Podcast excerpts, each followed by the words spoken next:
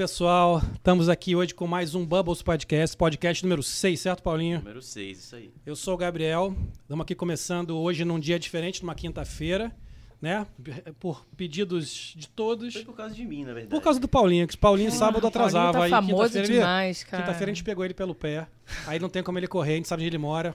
Muito estrela, muito Sábado ele estrela. foge, ele foge, é. Tô aqui com o Paulinho, meu, nosso co-host, Fala, galera. e com a Juliana Bittencourt Hello. também. E hoje estamos aqui com muito prazer recebendo o mestre Júlio Camacho, que é psicólogo e mestre de Kung Fu, certo, Júlio? É isso aí, um prazer grande estar aqui com vocês, né? Já é assistido os outros programas de vocês, um barato. Que muito bom. feliz, muito feliz de estar aqui agora com essa noite e com esse vinhozinho, né? Com esse Ah, vinhozinho, não né? o vinhozinho já é faltar. tradição, delay, né? delay. Temos algumas tradições, faltar. né? Que é o Michael, Pa- Paulinho fazendo Michael Jackson, o lacinho no Também. peru e agora o vinho também. Lacinho que tá... no peru. Não, limão tornando- no peru também. É, tá aí, Aí. Várias tradições. E olha que é só o sexto programa, hein? Só os seis programas. É, ih, nossa, vai ter muita coisa Eu ainda. confesso que entre o vinho e o limão eu prefiro o vinho. Eu também prefiro É. vinho. Eu, eu prefiro vinho, é porque tava conversando, a gente fala duas horas e pouco de papo e conversa sobre tudo, né? Mas aí fala uma bobagem que o pessoal só lembra disso, né? É Tá bom, entretenimento. A gente tá, tá feliz pra isso Faz também, tá parte. tudo certo. Faz parte. Mas conta, Júlio, conta um pouquinho de você, conta um pouquinho da sua história, um, um, um resuminho do, da- do que, você, que exatamente você faz. A gente viu que você tem uma história longa aí no Kung Fu, e, e tanto na parte de também de. Como é que você chama isso? Terapia emocional? Como é que você chama? Vamos lá. Conta aí. É, então, assim, na verdade a minha história com a arte marcial é bem antiga. Meu pai era, era praticante de arte marcial, era um faixa preta. Então ele fazia judô, jiu-jitsu, karatê. Então foi meio dentro de casa que eu tive o primeiro contato com isso. É, como todo bom adolescente, você se afasta da história do pai, né? E vai fazer a sua história e eu fui pegar onda. Então, assim, lá pelos 12 anos de idade, Tudo muito vi- pare- bem parecido, É, né? a mesma coisa, quase. E aí, aos 12 anos, eu fui pra praia e não voltei mais. Fiquei pegando onda, assim, o tempo inteiro e me afastei completamente, assim, do campo da arte marcial. É, quando eu tinha 17, meu pai morreu. Né? Meu pai era separado da minha mãe, ele morava no outro estado. Eu sou do Rio, ele morava em Pernambuco, em Recife. Certo. E aí, nós fomos lá pra Recife, pro funeral. A minha mãe, o marido dela na época e eu. E eles voltaram, né? ela e o marido voltaram pro Rio de Janeiro. Eu fiquei lá um tempo, fiquei com a minha avó e fiquei meio que morando no quarto que era dele. E meu pai tinha muito livro, assim, ele sempre teve muito livro, lia demais, lia muito sobre cultura, pensamento oriental, sobre artes marciais. E foi uma forma que eu encontrei de começar a retomar ali o contato com meu pai naqueles livros, naquelas obras. É, meu pai, ele praticava artes japonesas, mas eu notei que mais pro fim da vida ele estava mais para as artes marciais chinesas. Ah, interessante. E aí, ali dentro, eu tive o primeiro contato de fato. Levanta um pouco.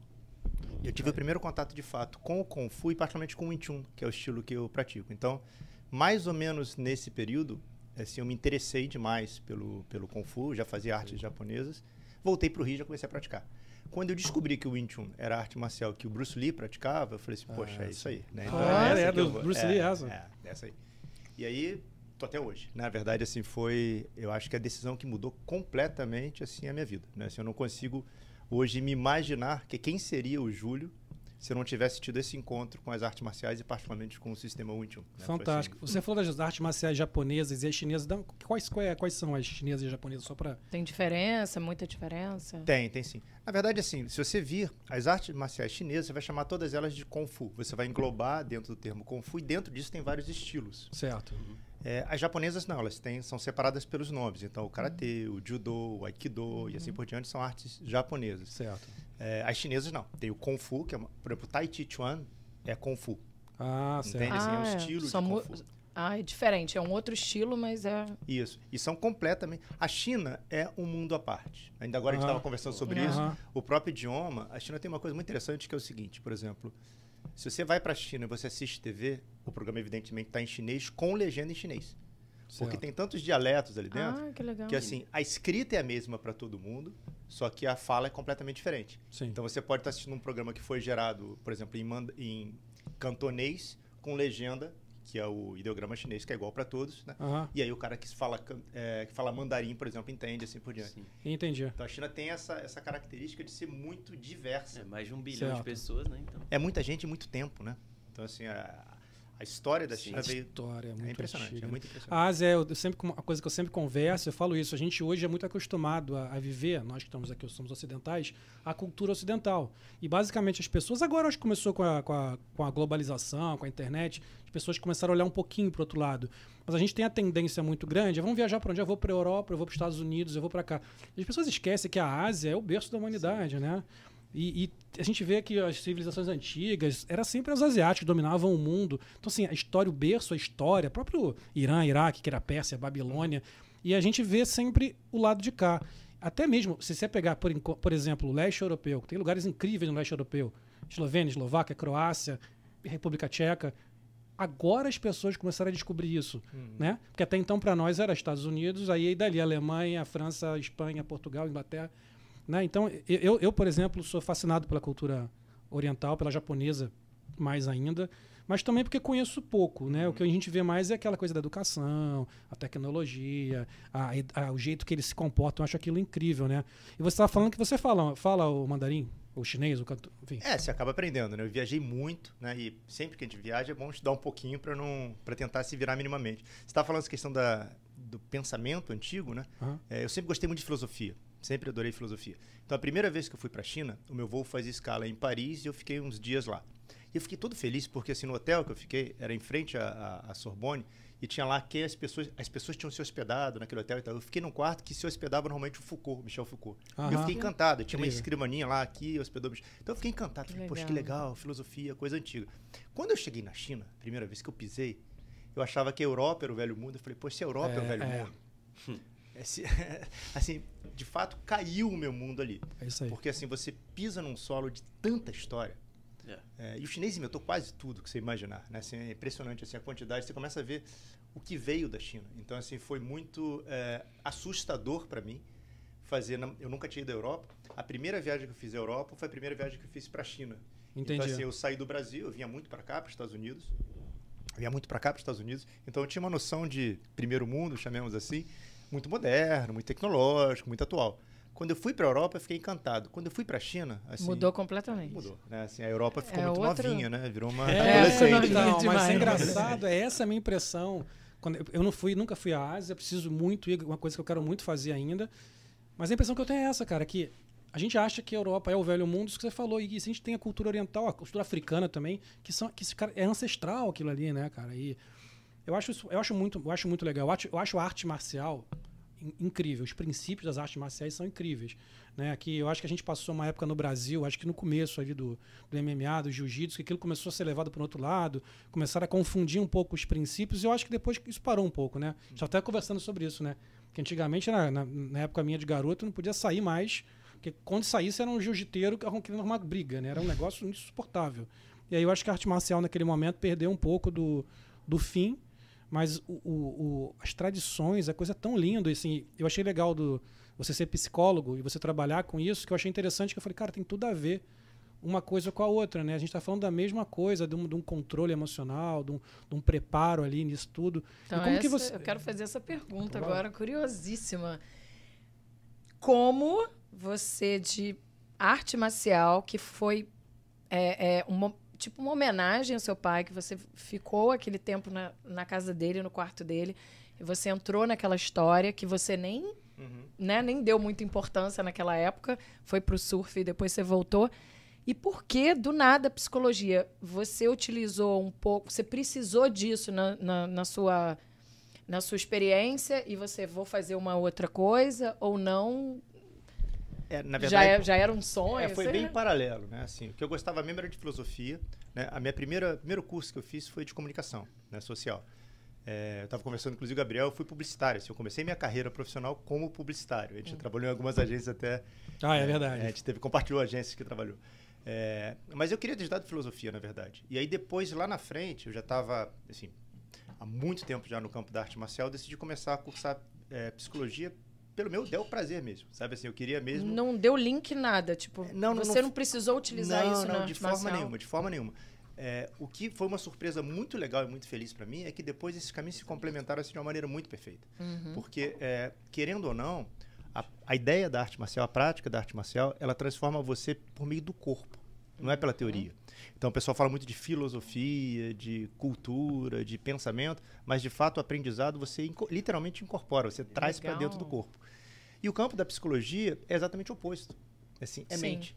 Então, assim, acabou fechando muito bem essa história, porque assim, eu acabei tendo um viés muito poderoso de aprendizado corporal e um outro viés complementar mental. Que então, legal. nesse somatório, eu acabei descobrindo uma coisa que nunca foi uma intenção de verdade. Assim, acabou sendo. Apareceu no meio. apareceu e foi, uma eu coisa- diria que foi sorte. E o surf? Tá aí até hoje. Eu, é, foi interessante que eu escrevi um. Foi o primeiro livro que eu publiquei. Uhum. Né? É um livro chamado Tao, de Taoísmo, Tao do Surf. Né? E o subtítulo é Zen e a Arte de Pegar Onda. E, e era exatamente uma tentativa que eu fiz lá atrás, foi em. Eu, eu- talvez em 87, É 88. tipo, não esquecer, né? Ele tinha que, você tinha que ter guardado ele em Tava algum na lugar. base, tava na Ah. base, tava na base. Então, assim, eu escrevi esse livro, Tal do Surf, né? Que falava do taoísmo e do surf, porque, assim, eu convivia nesses dois meios. Sim. É, eu, diferentemente da maioria dos meus amigos surfistas, gostava muito de ler. E, assim, impressionante, Uau. surfista não lê. Nossa. né, Não lê. Eu falei assim, cara, é eu, muito raro. eu preciso escrever um livro que surfista leia. Legal. E se o surfista ler, qualquer um lê aquele negócio. E foi um barato. Porque, Tinha muita assim, foto. Não, nenhuma foto. É tipo aquela. Lembra daquelas é, revistas que tinham. Como é que era o nome? Hip Curl? Não sei, não sei. Não era Aquelas- surfista. aquelas- Eu li, eu li. Visual esportivo, fluir. Revista- Fluir, fluir era. Que eu comprava capricho e dava uma olhada ali no Kelly Slater, no Fluía, sabe? Dava aquela. E aí foi isso, assim, na verdade, assim, o surf acabou sendo uma... Era, era o que estava no meio, o termo médio entre essas duas coisas, né? E você usa hoje como, tipo, um escape. É, infelizmente, Você parou de aqui, surfar? é, aqui na Flórida não tá dando, né? não tem Mas, onda. mas até agora, quando você tava no... Na Califórnia. Então, assim, é, tem alguns anos, deve ter uns dois anos, mais ou menos, que eu não surfo, né? Assim, eu comecei Ah, com sim. 12, 13, né? Eu tô com 51, né? Tá. Então, assim, tem... É que nem andar de bicicleta. É. Não esquece. É, é mais gostoso. É Ah. bem mais gostoso que a bicicleta. e quando cai, machuca menos. Então, assim, É. só tem vantagem. tem só tem vantagem. Mas assim, não dá pra esquecer. Não dá pra esquecer. É claro que você Ah. perde um pouquinho e tudo assim, mas é... Pega no jeito, né? é. Eu costumo dizer que, assim, o surf é o único, o único esporte, a única atividade que o cenário mexe junto. Porque, assim, tem a prancha, você tem que equilibrar na prancha, mas a- o A skate, por onda- exemplo, o piso está fixo. É, e a onda ele é onda. completamente imprevisível, né? E o que eu digo nesse livro é um livro de filosofia, na verdade. O que eu digo no livro é isso. É a ideia de que você tem que estar sempre atento ao cenário. O cenário está mudando o tempo inteiro de uma forma completamente imprevisível. E o surf, por isso eu chamo Zen e arte de pegar a onda, ele te obriga a ficar no presente. Entendi. Você distrai um segundo, Sim, Você cai. sim.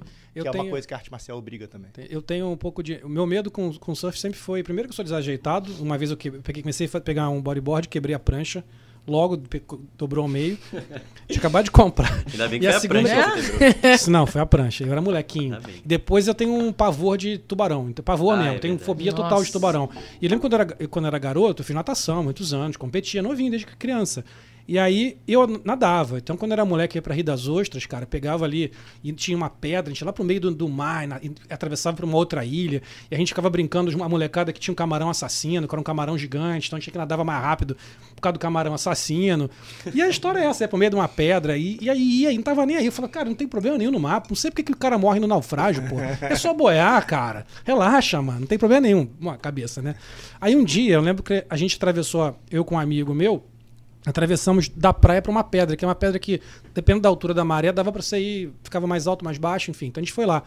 E eu, pô, fui lá, todo bonitão. Chegou na, na, na pedra, o cara me emprestou, pô, toma esse ó- o snorkel e um óculos pra você olhar para baixo. Cara, quando eu vi, era ouriço pra tudo que é lado. Era Você coisa achou que era um tubarão Cara, já. aquilo deu Você um já viu? pavor. Não, pra mim não foi o tubarão. É que eu entendi que debaixo de mim tinha um mundo de coisa. Aí eu vi o Spielberg lá, o Jaws, né, cara? Aí eu entrei com pavor que eu não consigo, cara. Sabe que essa história de tubarão, é, assim, o de canto de olho tá vendo a Márcia rir ali, que ela- essa história foi muito boa. A gente veio uma vez, a gente viajou aqui para Cancún e tem aquele passeio que você vai lá, abraça o tubarão, aquele tubarãozinho completamente Nem a pau, bêbado. nem a não, pau. um bichinho desse E não tamanho. Não, Sim. fala não, não tem nem dente. Não tem ideia. Nunca, É. cara, nenhum tubarão vai me morder. Uma é bobagem, entro no né? mar, Você não eu vai. mexer nele. é. E eu abraçando o tubarão me senti o corajoso, assim, né? Eu Senti o cara que passou, Sim, fizemos sim, foto, sim, sim. divulgamos e foi. Ok. Um ano depois, no meu aniversário, a gente foi para Fernando de Noronha, né? Agora, no passado. E tava lá em Noronha, é, tinha um- uma saída, a gente ia, ia mergulhar e tudo. A Márcia ficou na areia e, e eu mergulhei. Só que o guia da excursão, ele tava meio que de olho numa menina lá. Então, assim, ele abandonou Ah, o grupo e nadava com a menina, Que nadava isso. abraçado com a Todo menina. guia faz isso, E não? esqueceu todo Tudo mundo. guia faz isso. E tinha uma senhora do meu lado, assim, eu falei assim, deixa eu retardar um pouco. Assim, eu acabei desta- destacando o pessoal, falei, essa mulher vai afundar daqui a pouco, ela não sabe nadar. E eu Alguém falava- tinha que olhar alguém ela, tinha que falar né? por ela. Eu falava, Ah. eu falava pro guia, não, não, ela se vira. Tá, eu fiquei do lado dela. Tô- Tá o grupo todo lá na frente, eu tô, daqui a pouco eu mergulho debaixo. Mas um tubarão. Não. Ei, Você tá brincando. Tá louco. Debaixo de Tipo, vocês. Eu olhei. Aí eu penso o seguinte, aí começa, você começa a fazer Não posso estratégia. fazer o desespero. É, Eu, eu falei assim, olha, eu não vou conseguir nadar mais rápido que o tubarão. Nenhum. Então não adianta sair nadando. Pelo Genial. contrário, quanto menos eu me mexer, melhor. É. E fiquei lá paradinho. Daqui a pouco, essa senhora do meu lado começa a gritar, tubarão, e gritando. Nossa. E eu falar pra ela, minha senhora, não avisa. Que ele vai ouvir. Ei, Ele ei, vai ouvir. Vai que ele entende. Vai que ele falou. entende, é. Fica quieto. E ela dizia, mas tem um tubarão. Eu falei, eu já sei. Você sabe que ele tá ali, ele não sabe que a gente tá aqui, fica quieto. E aí foi um problema, assim, consegui acalmar aquela senhora no mar, tirá-la da água, e ela passando mal, assim, meio que Nossa. desmaiando Gente. já. Aí quando eu chego na areia, eu comento com a Márcia, pô, você não sabe da maior. Quando eu fui contar a história, eu disse, não, na verdade o guia estava falando aqui ainda agora que nessa praia, um tempo atrás, um cara perdeu o braço porque tá escuro, a água tá escura a essa hora. tal. Cara, Que tá isso. doido. Dizem que quando você vê um tubarão, uns seis, os seis já te viram, pelo menos, né? Tem isso. Que Como quando, é que é? Você, quando você viu um Seis? tubarão, os seis já te viram. Porque eles têm uma visão melhor Isso da água. é ele, neurótico. Não, não, não. Tubarão. Ele só lê tu- tubarão. Isso, isso é verdade. A minha grande questão na vida foi que se tubarão tem ou não tem medo de cocô. Porque se, eu, se fosse comigo, eu me cagava todo e eu só ia ser salvo com isso. Tem um caso interessante que ele morre de medo, mas, tipo, ao mesmo tempo você é. Não, sou fascinado. é fascinado, né? Shark Week, não pra entendo. mim, eu, eu, eu vejo tudo. Eu tenho camisa de tubarão. Eu, eu nunca fiz tatuagem, mas se eu tivesse feito tatuagem, teria sido tubarão. Eu adoro. Pra mim, é a coisa mais linda que tem é o tubarão. Eu Mas tenho uma não mistura de medo. É fascínio, cara. Incrível. Mas eu morro Me de assustou. medo. Você vai pra Cancún primeiro, pega esse tubarão bêbado Ah, lá, abraça Nossa. ele, vai aos poucos. Depois, não, Não, nem eu fui perdeu Bahamas, cê- é, eles ficam na, na praia dando é, casquinha de camarão pra você jogar pra eles virem no seu pezinho, assim. Ah, nem a pau. Vejo a menor graça. Filhotinho lindo. Ó, quando eu morava aqui em Sunny Isles, eu, eu tava ali passando num desses canais aqui, no canal, não foi na praia, foi no canal, tinha um tubarão ali. Passa- Vi ele nadando Na pequenininho, era um Nurse praia Shark, eu acho. né? Era um Nurse. Aí ele veio passando assim, e aí eu cheguei e falei, ó, tinha um tubarão. Ah, você é louco, você tem medo de tubarão, tudo, tudo pra você é tubarão. Eu, beleza, vocês estão dando em mim, tá bom. Dia seguinte eu, eu, eu vim, eu fui caminhando, passei no mesmo lugar, tava o bicho lá. Aí eu filmei. Aí eu mandei ele, caraca, tem um tubarão. Deu três dias, uma pessoa foi mordida por um, um, um bull shark ali, na, É ali em Rollover. Ou seja, eu falei, ah, vendo? Ah, você Eu avisou, não seria avisou. mordido. Não, em Miami Beach, que você, as pessoas estão filmando do apartamento de cima e todo mundo Direto, passeando. Os neguinhos, os neguinhos passeando. Ali tá. Agora é, é a hora que muda. Esse, esse período de furacão que muda, maré e tal, tem muito, tem É, muito pro furacão, tubarão tem tá muito com tubarão. fome, né? Quando ele, se, quando ele tem uma rota, já tem os peixes que ele vai comendo. Mas É. quando ele fica com fome, é perigoso. Sim, esse ali era filhote, parece. Eu acho que é aquilo também fica assustado, daquela olhada. Né, o tubarão não tem mão, né? Então, ele, É. aquele jeito dele de pegar as coisas, de ver o que, está acontecendo ali. Então, ver uma, uma panturrilhazinha Mas bonita. surfando você nunca viu tubarão. Eu vi uma vez em Recife, Nossa. né? em- mas assim, é, de longe. De assim, longe. passou por longe, né? O problema do surf e o tubarão é o seguinte, que da perspectiva do tubarão, você fica sentado na prancha e é uma tartaruga. Né? Isso. A prancha Ah, e a sua é? perninha, a perna fica mexendo quando você está sentado. Então, pro tubarão, casco, você né? é o almoço, né? Eu só não- é, Pô, coxinha. é, a coxinha, é a coxinha, né? Eu só Você posso é ir, a coxinha. eu só posso ir se eu tiver de barba, que sem barba fica um cara igual uma tartaruga. Então eu não, então eu não posso ir. Não, não, não dá. Eu Não dá. ia, eu ia voltar rapidinho pro Kung Fu, porque eu tava dando uma olhada antes sobre, sobre a história mais ou menos, e aí eu vi do. é, como é que chama? Wing Chun. 21. E aí eu vi que foi que começou com uma mulher, né? Ela que foi a, a criadora, vamos dizer assim. E aí eu tava vendo isso, achei muito interessante, porque inclusive dizem que foi numa época em que a China era um, era um período em que só os homens dominavam, basicamente. É, Aí- e essa é uma coisa assim, bastante interessante. Assim, até onde a gente sabe, o Wing Chun é a única arte marcial que foi desenvolvida por uma mulher. Né? Ah, é? É, foi criada por uma mulher. E essa criação se deu na, no encontro dela com uma monja também. Então, assim, Perfeito. foi uma mulher que transmitiu para uma outra mulher e aí veio uma tradição de homens depois disso. Que incrível. Uhum. Isso é no mínimo, é incrível mesmo, porque a China é extrema, até hoje ainda é, mas na época é Uhum. extremamente machista. É, e você tem uma, uma arte marcial que começa Com a mulher. partir de duas mulheres, uma mulher transmitida por uma outra mulher, é uma coisa absolutamente revolucionária. E isso afeta diretamente o próprio movimento, o próprio sistema, porque não pode ser uma arte marcial que seja baseada na força, por exemplo. Perfeito. Uma arte marcial baseada muito mais na sensibilidade, muito mais na atenção, no cuidado. Então, assim, tem uma série de características femininas do Wing Chun que realmente fazem uma, uma, uma disciplina, uma prática completamente ímpar, é, singular, realmente singular. Né? E qual é, a, qual é a função pri- primordial para você da arte marcial? desenvolvimento humano. A ideia de você se tornar uma pessoa melhor. Tem uma coisa que, assim, eu bato muito nessa tecla, assim, o primeiro benefício direto de você praticar arte marcial, e particularmente o Wing Chun, é a ideia de você aprender a relaxar na crise. Porque, assim, é, você está relaxado em situações confortáveis é muito fácil, você ficar Sim. tenso na crise é o esperado também. Sim. A ideia de relaxar na crise é o seguinte: toda luta, simbolicamente, ela está associada à ideia de morte. Assim, ninguém vai morrer de fato lutando, Perfeito. mas a ideia de que vem um golpe na sua direção, Você Isso- tem esse. simbolicamente, Você pode assim, sofrer você pode isso. morrer. Ah. Você Sim. pode morrer. Perfeito. É, é, a ideia de luta tá, assim, é do humano, assim, do, é do vivo, na verdade. Qualquer ser vivo ele tem uma, uma parte dele tá pronta para luta. Então, quando você faz uma luta simbólica, em tese, aquele aquele momento, aquele dispositivo, ele coloca você no aspecto mais tenso da sua vida, que é o, tenso, o momento que você está prestes a perder a sua própria vida. Se você aprende a relaxar nessa condição de crise, fica muito mais fácil você transpor essa condição para essas outras etapas da vida. Então a ideia de você relaxar na crise talvez seja o primeiro benefício direto. Sim. Mas a essência para mim da arte marcial é o desenvolvimento humano. A ideia de você se tornar uma pessoa melhor. Melhor. Tem uma se você pegar o ideograma assim marcial, Uhum. assim em chinês, é, ele é composto de dois ideogramas: o ideograma de parar e o ideograma de arma. Certo. Então, assim, a primeira, é, é, talvez, tradução desse ideograma, né, que é o que gera o U né, em chinês ou Mo em cantonês. É, a primeira tradução desse ideograma era o seguinte: é você parar alguma coisa porque você tem a arma. Então, por exemplo, você está tomando vinho, né? Certo. eu quero o seu vinho, eu pego a minha arma e bato em você Uhum. né, e pego o seu vinho. Então, essa seria a primeira, talvez, perspectiva marcial de você usar a sua arma a favor do seu objetivo. Na evolução da arte marcial, você nota uma outra coisa. Esse mesmo ideograma ele ganha um outro sentido. A ideia de você parar a arma do outro. É quando a arte marcial Entendi. ganha a É conotação o equilíbrio, de tipo, defesa você pessoal. de dá o defesa. equilíbrio. então, não que você não tenha arma, mas você, na verdade, usa a arte marcial para parar o ataque do outro. E o terceiro momento, que para mim é o mais importante, é quando você nota que você tem a arma, você pode parar a arma do outro, mas o seu objetivo é parar a sua própria arma. Eu sou pra... Legal. Entende? Então, assim, quando você passa dessa ideia do ataque para a ideia da defesa, e da Uhum. ideia da defesa para a ideia do refinamento pessoal. Sim. Tipo assim, como é que eu faço para cuidar melhor do entorno, de tudo que está ao meu redor, Sim. de mim mesmo, é, e mais do que tudo, respeitando o movimento do outro. Perfeito. Então, em Eu essência, tenho faz esse caminho. Uma curiosidade. Na sua opinião, você acha que qualquer um pode fazer o Kung Fu? Qualquer um. Qualquer um. Qualquer um. Sem, sem sombra de dúvida. Porque eu não me vejo fazendo jiu-jitsu. Eu não me vejo fazendo. Sei lá. Mas eu não sei, como você falou de equilíbrio de vida, de utilizar isso para outras coisas, para, sei lá, para dar um equilíbrio corporal, de, de cabeça, Eu enfim. digo, sem você sombra acha que dúvida, qualquer, um pode chegar e fazer. Qualquer um, qualquer idade. E assim, tenho.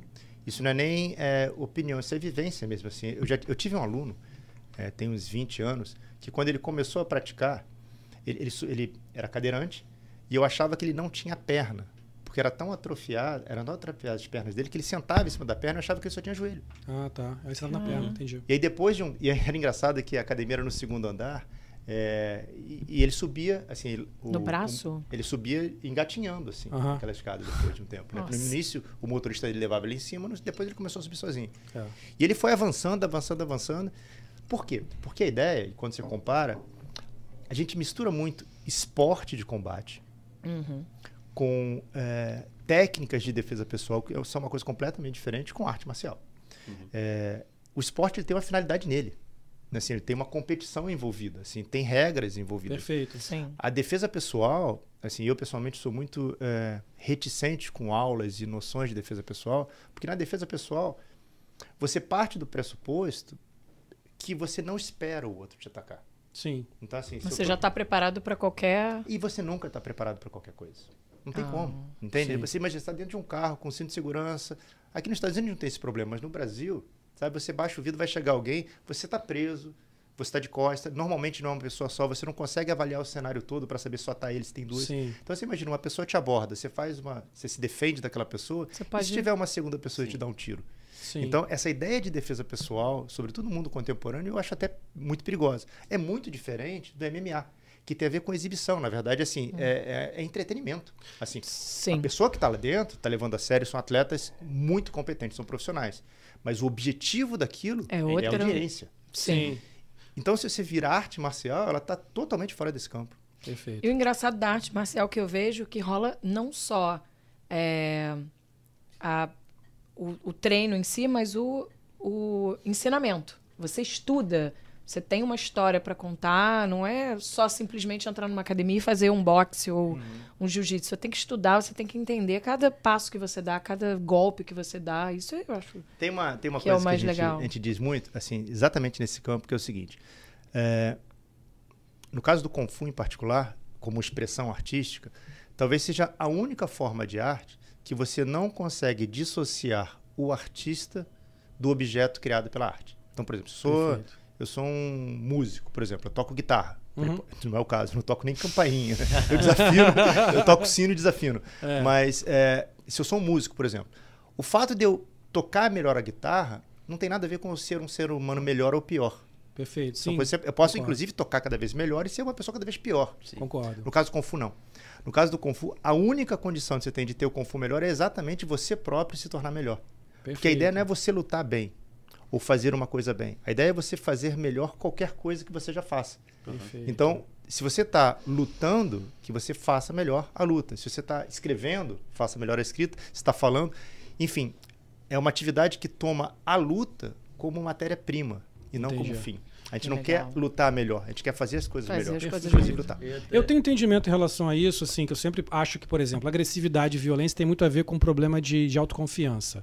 Eu acho que uma pessoa violenta é uma pessoa que, por alguma razão, precisa, precisa se, se mostrar, se estabelecer, provar para ela mesma que ela pode, ela tem alguns problemas de autoconfiança e ela quer sub, su- é, subjugar o próximo para mostrar isso. E o que eu sempre que eu que eu, eu assim, eu, eu convivi algum tempo nesse meio, eu sempre fui bem, era muito mais pro esporte, né, mesmo do que eu fiz, eu fiz alguns anos de boxe inglês, depois de Muay Thai, foram seis anos, quase sete fazendo isso.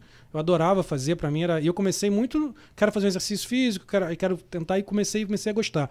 E o que eu percebia é que aquilo era muito mais uma questão, primeiro, claro, esportiva, da gente se exercitar, mas toda a filosofia que vinha, que vinha junto era uma filosofia que era o contrário. Vamos fazer aqui, vamos aqui, a gente, vamos aqui, sabe, desafogar tudo que a gente tem que fazer. E o que eu- a impressão que eu tenho, não só pela minha experiência, pelo pessoas que eu, que eu conversei, até mestres, pessoas muito mais, é que o cara fala, chega uma hora que o cara fala assim, cara, eu hoje eu tenho controle sobre mim mesmo, eu tenho controle sobre meu corpo, eu tenho controle sobre a minha concentração, sobre quem eu sou. Não tem graça nenhuma de ir pra rua bater num cara. Não é minha função. Primeiro que todo, toda a, a energia que eu tenho, eu venho aqui, eu treino, eu faço uma competição e eu jogo tudo lá contra os caras bons, que tem que me dão um desafio, e aquilo é tudo feito de uma maneira legal. Acabou a luta, tá os do, um com o olho fechado, outro com a perna be- balançando, mas os caras se abraçam, dão um beijo na testa e tá tudo certo. Né? E o cara fala, qual é a graça que eu tenho de ir pra rua, pegar um carinha lá e, e começar a brigar com ele? Então, assim, eu entendo muito que a luta, tanto pelo esporte como Kung Fu, que é uma arte marcial, que tem todo, eu sei que tem todo o conceito por trás, faz você ter uma, uma autoconfiança tão grande, um controle emocional e físico tão grande, que não, é- não tem nem graça pra você ir pra rua ficar brigando com os outros, arrumando confusão. É- é- eu- eu sinto isso, sabe? É, eu acho que tem muito disso, mas tem mais do que isso até. Tem a ideia de, tipo, você mesmo tangenciou isso, não tem motivo, né? Não tem motivo, tem exato. motivo. É, a gente, assim, o, o pensamento chinês ele é muito oposto, é muito diferente assim do nosso pensamento ocidental. A gente tem aqui no Ocidente uma ideia de correção muito grande. Então, por exemplo, se você se tem uma discussão entre a gente e você tenta me agredir, eu tento corrigir isso, me defendendo ou lutando. Então, é uma correção. Já teve um problema lá atrás, né, que foi que começou essa discussão entre a gente, e eu tento corrigir esse problema por meio de uma habilidade que eu tenho. A lógica chinesa é exatamente o contrário. Se você tem habilidade, você mata o problema na raiz. Sim. Então, assim, ao invés, meu mestre fala isso, falou uma vez isso e me marcou muito. A melhor forma que você tem de acabar completamente com o inimigo é transformando ele em amigo. Ah, é o único com jeito. certeza. É o único jeito. Com certeza. Porque se você mata o cara, Mata ele, primeiro que é crime e mais, né? Você vai ficar com aquilo Vai, eternamente. vai carregar né? aquilo e pode é ter pior, vingança, aquelas pode ter outras pior, pessoas. é, horrível. então, assim, a ideia de você. E se você vence aquele inimigo, ele vai continuar lutando com você. Então a única forma que tem de você aniquilar completamente o inimigo é transformando ele em amigo. Sim. E para isso você tem que ter muita habilidade. E aí, de novo, essas, essas características e qualidades femininas do Chun são muito legais. Porque é, você é bastante treinado e acostumado a prestar atenção no outro, a perceber na ação do outro que tipo de oportunidade, que tipo, que tipo de abertura que ele está dando para você justamente ir lá e reverter aquele processo. Perfeito. Eu tenho pra mim também outra coisa que é o seguinte: a gente faz algumas coisas. Eita, apagou. Tem problema. Esse, que susto! Momento sem luz. Pô, aproveitar que tá jaqueta baramba que eles encontrei. Pô, Júnior, dá- dá um cutucãozinho nesse ar um pouquinho aí. Tô- eu tô um pouquinho quente, cara. Pode É porque a gente resolveu fazer uma a gente, sauna. a gente tava, é, a gente Foi tava, isso, né? Começou- Sauna, quanto tempo a gente não, Não. faz sauna? Aqui não em tem sauna, homenagem a ele que adora calor. adora, né? Ai. Adoro, calor. É mesmo, você tá. Eu adoro calor. Não, eu, tô, eu começo já a ficar. Mas com vinho, cara, eu já começo a ficar um pouquinho. Não, mas assim, o bom do nosso podcast é isso. A gente gosta disso, que apaga a luz, que peça pra ligar o ar, que Passa você- o cara da faxina. Passa o cara da faxina, dá te dá um abraço, sabe? São essas coisas. Enfim, e o, que, eu- o que eu tenho, colo- eu tenho na minha vida isso pra tudo, tá? Isso aí em rela- em relação a relações de amizade, relações amorosas, em, em- em relações em- em humanas. É que tudo aquilo, a gente só faz aquilo que a gente está predisposto a fazer. Isso eu tenho pra mim. Os caras perguntam assim: como é que o cara. Por que, que as pessoas traem no, no relacionamento amoroso? A pessoa que tá, a pessoa que tá ali, que não tá disposta a entrar em outra coisa, ela não dá abertura. Eu sempre falo isso. Pô, tu pode sair, ir pra, ir pra, pra baladinha, ir pra onde quiser. Se a pessoa que tá fechada numa conchinha, ninguém fica dando em cima. Esse papo, ah, a mulher tava me olhando, o cara. Mentira. A mulher tá te olhando porque você tá. Ó, tá igual um pavãozão, olhando pra tudo que é lado e dando abertura. Se você tá com a cabeça assim, a pessoa nem te olha, que ela olha. Tem tanta gente ali, a pessoa olha pra você mesmo. Ah, pô, o, cara, o Júlio é um cara bonitão. Mas o não tá nem me olhando. Tem um cara do lado, tá, tá ali, tá. Esse ali tá, tá atento. Ele tá fechado, tá nem olhando. Então, assim, eu acho que a briga é a mesma coisa. A, a questão da, da agressividade, a inimizade, é a mesma coisa. Se a pessoa. não- ninguém chega pra alguém na meio da rua e agride à toa. A não sei que seja um, um bandido, um maluco, entendeu? Mas o cara não vai te agredir se você não estiver dando uma trelinha, sabe? Eu acho que as pessoas começam a, a inimizade porque elas começam uma força, e o outro se irrita, e o quer deixar, mostrar pro outro que tá irritado, deixa bem claro que não gostou, e em vez de ficar de boa, de tentar resolver, que nem você falou, a pessoa quer, ah, eu vou provar pra ele, ele vai ouvir de mim agora, sabe essa coisa? Ele vai ouvir, vai A ter umas coisinhas pra dizer. também, né? Exatamente. Ah, eu acho que também rola muita coisa da pessoa. Às vezes a pessoa tá ruim de de vida, briga com alguém, ela vai pra rua pra criar aquela situação pra ela jogar isso pra fora, né? Eu acho que não sai à toa e não cria um, um- um ambiente pra aquilo. Ela já vai pronta pra aquilo. Hoje eu vou brigar. É predisposição, né? falando. Predisposição. Eu ganho vai. dos dois lados, né? Como psicólogo, agora eu dou meu cartãozinho pra ela. Ela precisa de uma Essa- outra. essa- Eu acho que começa como psicólogo e fala, tudo bem, vamos resolver aqui no cantinho rapidinho, a gente ia falar- resolve. Isso que eu ia falar agora da relação entre a psicologia e o Kung Fu, porque antes, antes da gente começar a conversar, eu não tinha conhecimento nenhum do, do Kung Fu. Eu, eu não sou muito ligado em luta. Então, eu, quando falam pra mim de Kung Fu, eu já penso só no lado da luta mesmo, tipo, que é um esporte ali como todas as outras lutas. E não fazia ideia desse lado mais mental. E agora, só falando aqui em poucos minutos, já ficou muito claro pra mim que às vezes a parte mental talvez seja até mais importante do que a parte física, né? E, e aí eu achei isso muito interessante. É, se você vir, né, é interessante essa ideia, essa até separação de corpo e de mente, né? Porque de fato, assim, não tem corpo sem mente, andando por aí, não tem mente sem corpo. Sim. Então, a ideia de você trabalhar o integral é muito importante. Entende? Assim, é uma luta. A gente costuma dizer que o Wing Chun é, é quase que um slogan nosso. É arte marcial para a luta do dia a dia. Porque assim, qual é a última vez? Qual foi a última vez que você teve alguma situação física de fato, uma ameaça física de fato? Eu não me lembro. Também não. Eu não me lembro. Entende? Então, assim, por outro lado, se você vir quantas lutas você tem a cada dia, a cada hora. É. São desafios no trabalho, na família, nas relações o tempo inteiro. Então, se você tem uma arte marcial que só serve para lutar fisicamente, talvez até você vá, em algum nível, se tiver o desequilíbrio, começar a provocar situações ou se colocar em risco para ver se usa aquilo ali. Certo.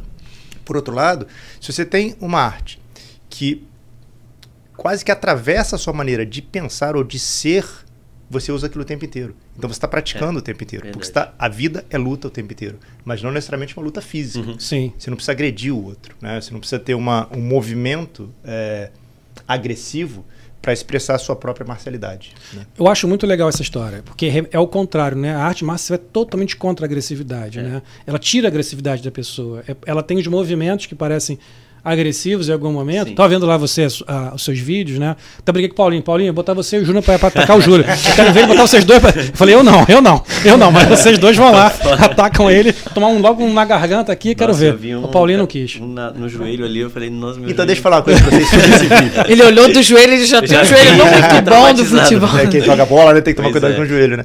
Mas falar sobre esse vídeo tem uma coisa engraçada que é o seguinte: é, esse vídeo nasceu fruto de muita crítica que eu recebi, porque eu nunca mostro nada. Aham. Então, assim, Sim. não tem quase. Assim, a maior parte dos vídeos nossos é a gente conversando em restaurante, convivendo, saindo.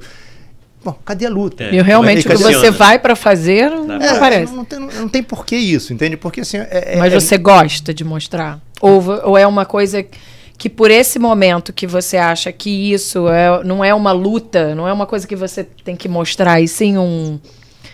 Ai, como é que é? Um estilo de vida. Não é uma coisa que você, como MMA que você falou, tem que Aham. mostrar, tem que Aham. botar pra jogo. Não. Não, é extremamente desconfortável mostrar. Eu não gosto. É. Não gosto. Não gosta? É Não, estranho. não gosto, não gosto. Não gosto por duas razões. Primeiro que assim, você- eu tenho uma relação de transmissão com os meus alunos.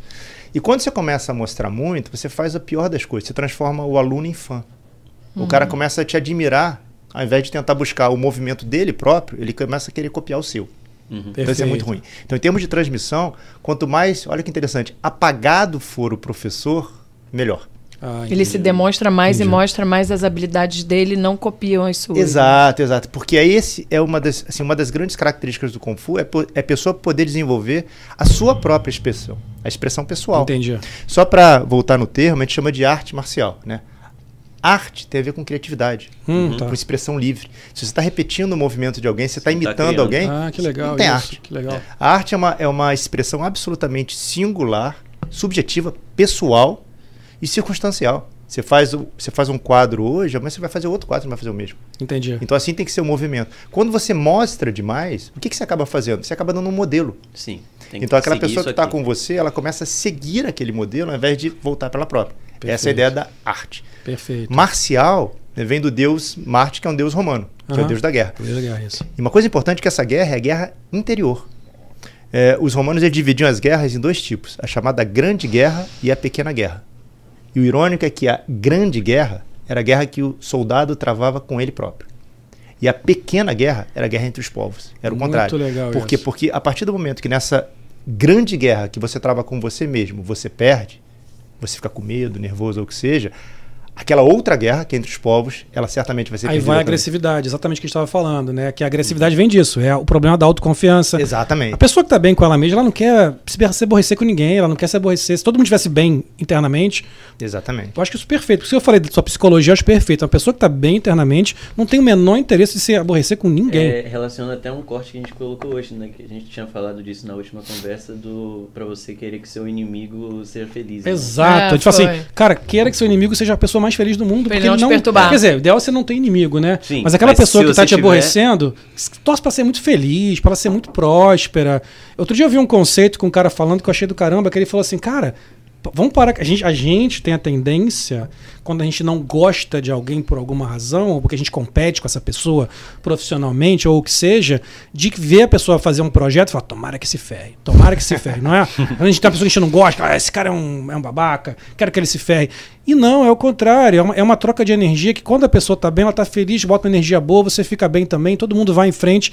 Eu acho que são as questões aí do mundo, da nossa, da nossa existência, que são um pouco complicadas, né? E, e- e é difícil, né? Eu acho que a gente não vai ver isso acontecer.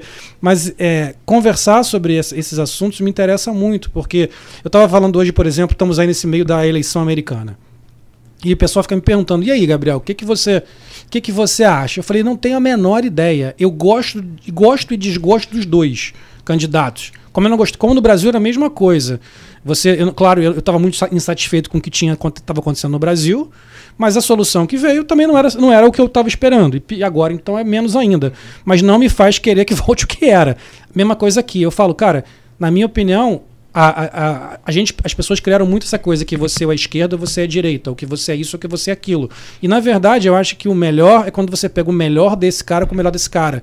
E a gente tem uma tendência hoje de achar que esse cara aqui, porque ele é contra a gente, ele é totalmente errado. É. E, e a gente não vê que existe no meio uma conciliação que, que na minha opinião, seria o melhor dos mundos. É você encontrar o meio, o consenso entre aquelas duas opiniões e chegar em algo que seja bom para Nada vai ser bom o tempo todo para todo mundo, mas seja o melhor possível para todo mundo. Porque não adianta eu querer ser feliz. Você vê, isso aí é fácil de ver, né? Quando ganha um candidato político ou qualquer outra coisa, eu quero que o outro candidato político, que o- que se o cara ganha o cara que eu, que eu gosto, beleza. Se o cara que ganha o que eu não gosto, eu quero ter tudo errado. Pra provar que eu tô certo. Que o, meu, que, o, que o meu candidato ou aquilo que eu penso é que é o bom. Então eu quero, se ferra todo mundo. Eu falo, caraca, cara, se aquilo se ferra, todo mundo se ferra. Então não interessa quem você apoia. Torça para que fique tudo bem. Pensando tudo.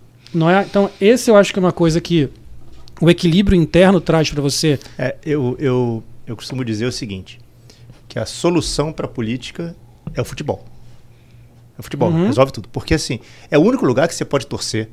Pode torcer por qualquer coisa, por pior que seja, você vai continuar torcendo, tá tudo Sim. bem. Todo o resto você tá errado. Não vale a pena torcer. Se torcer por política, você pode acreditar em viés ideológico para um lado ou para o outro. Tem direito. Mas é. dentro da torcida, guarda para o futebol. Eu concordo. É, porque ele pode. Se você torcer errado, não tem nenhuma consequência. É uma brincadeira, né? É, eu lembro que é, quando- assim, eu cresci acostumado com a ideia de que o mundo era tridimensional. Né? Aí depois, na minha adolescência, tinha a tal da quarta dimensão, aí falavam do tempo, tempo e espaço, vários conceitos. O que aconteceu hoje? O mundo reduziu, virou bidimensional. O mundo É só tem dois verdade. lados, direita e esquerda. Tá binário é como se total. tivesse reduzido, achatado, só tem duas dimensões, e duas dimensões, eh, evidentemente, opostas. Tudo que não é direita é esquerda, tudo na esquerda é direita. E, isso- e direita e esquerda é absolutamente referencial. É, é verdade. É é, direita de quê, esquerda de quê? Então, assim, é, me parece muito triste esse momento assim no mundo em que a gente não consegue não ver as coisas dentro de um prisma de sim e não. Sim. Dicotômico, eh, que é pobre, que é reducionista. Concordo. Então, é, qualquer tipo de definição, como o próprio nome diz, né, ela despotencializa o entendimento. Perfeito. É, é- é- me parece tão óbvio isso, mas está tão entranhado, está tão Tá difícil, né? enraizada essa ideia que a gente não consegue fugir disso mais, né? Eu acredito Sim. muito que tá vendo que é uma, é uma fase, sabe? Eu acho que, né, eu já falei isso em outros programas também, eu acho que a gente vive fases que são fases talvez até necessárias para o desenvolvimento humano. Eu acho que a gente, nesse momento, tá vivendo uma fase em que o mundo precisou passar por isso, por alguma razão. E as pessoas, eu acho que em algum momento, eu acho que tudo muito cíclico, né? As pessoas vão começar a acordar para isso. Ah, Hoje está binário demais, está todo mundo se batendo, se batendo, se batendo. Isso no mundo inteiro, não é uma coisa que acontece aqui nos Estados Unidos ou no Brasil. Está acontecendo no mundo inteiro. Quando as coisas acontecem no mundo inteiro, tem alguma coisa, tem alguma coisa além, sabe? Por exemplo, a pandemia é no mundo inteiro. Não é uma coisa que aconteceu uma tragédia num lugar. Todo mundo pegou, todo mundo pegou esse, essa parte do problema. Assim como essa questão ideológica está acontecendo no mundo inteiro. Por alguma razão, o ser humano, não sei o que, que é ainda, o ser humano está passando por isso aqui agora, cara. Parece que a gente está assim, vamos viver essa, essa, esse conflito e eu espero, sinceramente, que esse que a gente entenda, cada vez mais se incomode com isso e entenda que esse não é o caminho, cara. Porque as pessoas estão brigando entre si. Famílias estão brigando, amigos estão brigando, pessoas estão se desentendendo. Eu mesmo, tem um monte de gente lá no meu, nas minhas redes sociais que eu já. Eu já não, não é que eu não, não parei de seguir, nem sei, mas eu botei no mudo. Porque eu não aguento mais, cara. Eu, Eu não vou também. brigar com o cara, mas eu não aguento mais. É. E eu falo, cara, é uma. E são pessoas que eu gosto, que eu tenho carinho absurdo. Eu falo, por que- Outro dia eu pensei, cara, por que, que essa pessoa abre a boca hoje e eu não consigo ouvir se é uma pessoa que eu adoro? Que eu adoro conversar, que eu tenho um carinho absurdo. Mas a pessoa já bota qualquer coisa, nem leio. O cara tá falando do cachorrinho dele e fala, pá, lulista, esquerdista. Ele tá só postando do, do, do Lulu dele, não é o Lulu, não é o Lula, é o Lulu. Eu já li o Lulu, eu li o Lula. Mas eu também, deixando bem claro, também Bolsonaro pode. Eu posso falar, eu gosto de falar mal dos dois. Se vocês me chamarem pra uma mesa, vamos falar mal do Lula e do Bolsonaro, pode me chamar. Eu quero falar mal dos dois. eu não consigo falar bem de nenhum dos dois. Assim, eu tô, eu tô nessa fase que eu já tô de- tão de saco cheio que eu não consigo falar mal de nenhum dos caras. De bem, desculpa. Eu tô de saco cheio de todos eles. Política e futebol, cada um tem o seu. é, mas o né? futebol foi o que ele falou. O futebol é uma brincadeira, é um jogo. O chato É, do é um futebol é jogo. quando o cara final começa a não vai levar pra mudar uma... muito a vida de ninguém. Não muda nada, não muda nada. É, Ah, vamos, vamos então é, voltar um pouquinho, quer dizer, mudar um pouco de assunto. É, carioca. Vergonha não ser flamenguista, mas tudo bem. Concordo. Nem vou falar o time. Carioca, vamos ficar só no Carioca. Carioca que veio para Miami. Por quê? Quanto tempo? O que, que você pensou que aqui seria legal? Ou ah, eu tô aqui para mudar de vida porque o Rio tá né? Cada um tem um, tem um porquê. Então vamos lá. Carioca parou aqui, chegou há pouco tempo, né? Uhum. Você tá, mas você já, como você viajava muito, você já conhecia. Por que Miami? Quanto tempo você chegou e por que que você escolheu? É, a primeira coisa assim que eu noto conversando com as pessoas é que a mudança para cá é sempre um projeto pessoal. né? Sim. No meu caso não foi. É, Ah, não? Não, não foi, não foi. Foi interessante essa história, porque assim, começou exatamente aqui em Miami o desejo de mudar para os Estados Unidos. É, a sede mundial, eu pertenço a uma organização chamada Moyat Wing Chun. Moyat é o nome da, do mestre, do meu mestre, Wing Chun é o estilo. É, a sede mundial dessa arte, que é chinesa, é em Nova York. Então, assim, eu vinha todo ano para Nova York, né? Assim, meu mestre, Léo Mamura, mora em São Paulo. Eu ia toda semana para São Paulo durante mais de década. E todo ano aqui para Nova York, para a sede mundial. E eu nunca considerei morar nos Estados Unidos. Eu tinha mais de 30 entradas aqui, só lá em Nova York, e nunca foi uma opção morar aqui nos Estados Unidos. É, em 2016, em dezembro de 2016, nós tivemos um evento, por acaso, nas Bahamas. Né? Ah. Foi, no, Ah, tá. foi aniversário da, da matriarca do clã, assim, da esposa do patriarca Sim. Muyat. A cada ano, esse aniversário é um lugar diferente. E aniversário, assim, é a data mais importante da nossa organização, da nossa família, a gente chama de família, porque congrega gente do mundo inteiro, vem todo mundo para celebrar aquele momento. E esse ano foi organizado, em 2016, organizado aqui em Miami, e tinha um cruzeiro que a gente ia para as Bahamas e Ah. a celebração foi no cruzeiro. Beleza. É, a minha irmã, ela tem um apartamento aqui na. Ela mora no Brasil, mas tem um apartamento aqui em Miami Beach. E eu peguei a chave com ela emprestada e vim eu é, e meu mestre aqui para Miami, justamente para esperar né, o evento Certo. começar e depois pegar o cruzeiro. E foi interessante que assim que eu sigo o meu mestre há 30 anos, a gente tá- tem uma relação muito íntima, muito próxima desde sempre, mas eu nunca tinha ficado só eu e ele. Tinha sempre eu, ele e mais alguém. Uhum. Então a gente teve a oportunidade de ficar algum, assim, vários dias, só nós dois, depois chegou a esposa dele, só nós dois, e eu lembro direito, eu lembro direitinho dessa, dessa imagem, a gente sentado no- na sala, conversando, e ele disse para mim alguma coisa no sentido de eu trazer, o, o, o Inchun veio da China, veio aqui para os Estados Unidos, né, depois foi para o Brasil por meio dele, eu para São Paulo, eu do Rio fui para São Paulo aprender com ele, Certo. e ele em algum momento disse para mim uma coisa como se esse trabalho que ele desenvolveu tivesse que voltar para os Estados Unidos, que eu seria talvez a pessoa que tivesse condição de fazer aquilo ali. Que show. Nossa. E eu tomei aquilo de fato como uma coisa muito séria dentro de mim. Foi no finalzinho do ano de 2016, Você começou a pensar nisso. eu decidi. Ah, eu decidi já, ali. já tava decidido. Então eu já cheguei no Brasil avisando. Avisando. Legal. Eu vou voltar e fico. Vou pra lá. E é aí- pra isso. E foi exatamente o que eu fiz. Né? Eu já cheguei, comecei a, a estudar, não tinha a menor noção de tipos de visto, nem nada daquilo. Liguei para vários amigos que moravam aqui. Um amigo, grande amigo meu, que mora na Califórnia, que me orientou a procurar uma outra pessoa, que me fez procurar um advogado de imigração lá na Califórnia. Aí eu fui para Califórnia, né? E tanto é que meu, meu processo inicial foi pela Califórnia. Você ia pra lá, né? Ia para lá. É, então a gente foi várias vezes lá para Califórnia justamente para dar andamento ao processo. Né? É, quando a gente já estava tudo aprovado, a gente entrou com um visto chamado EB1, né, que é um Sim, visto sim. assim, foi muito legal porque quando eu vi o nome do visto, né, assim, é, era indivíduos, mas em algum momento falava aliens, né? Aliens com habilidades extraordinárias. Tinha o super-homem, né? Eu falei, vou botar a cueca para fora da calça, eu sou um alien. Com Maravilhoso. habilidades É, extraordinárias, é, sou eu, né? E, e achei muito estranho aquele nome, né? E fiquei muito assustado. Tipo assim, como é que eu vou fazer? Eu- É, como é Você que é eu vou um alien. Um Eu sou um alien e como é que eu vou provar Você é um que eu sou um alien e que mais, que eu tenho habilidade É, extraordinária? ah, mas aí- todo alien tem. Eu habilidade tenho uma habilidade especial. É como os americanos enxergam as outras Eu tenho uma habilidade especial de ser alien. E alien, né? Só alien Eu já tá como bom. alien já faço, eu tenho Como eu alien eu já sou. radioativo. Ei, hoje é dia da fé. E aí, o que, que eu pensei? Eu falei assim, bom, não posso errar. Né? Assim, eu tenho que tentar provar lá para a imigração americana que realmente assim eu tenho uma carreira que seja sustentável para isso. E, e comecei a preparar um dossiê da minha carreira. E aí eu fiquei realmente impressionado que assim, tinha feito muita coisa. O dossiê Você tinha... nem Eu imaginava. não imaginava, não imaginava. Ah. A gente apresentou um dossiê com mais de duas mil páginas Que e fantástico. não pegou tudo que tinha sido feito. É, acho que são nove critérios que você precisa ter. Desculpa, são nove critérios ao total, você precisa atender três para Três. poder aplicar. Sim. É, O cara falou, nem vou ler esse alien, já passou. eu, atendi, eu atendia sete critérios dos nove. O né? cara Então, falou assim: aprova esse cara que ele Aprova- vai fazer. aprova Pre- esse Manda alien ele parar de trazer papel pra mim, que eu não aguento mais. Foi muito rápido, foi Dos muito rápido. nove, Foi ele tinha rápido. 12 critérios. Tem 12 critérios.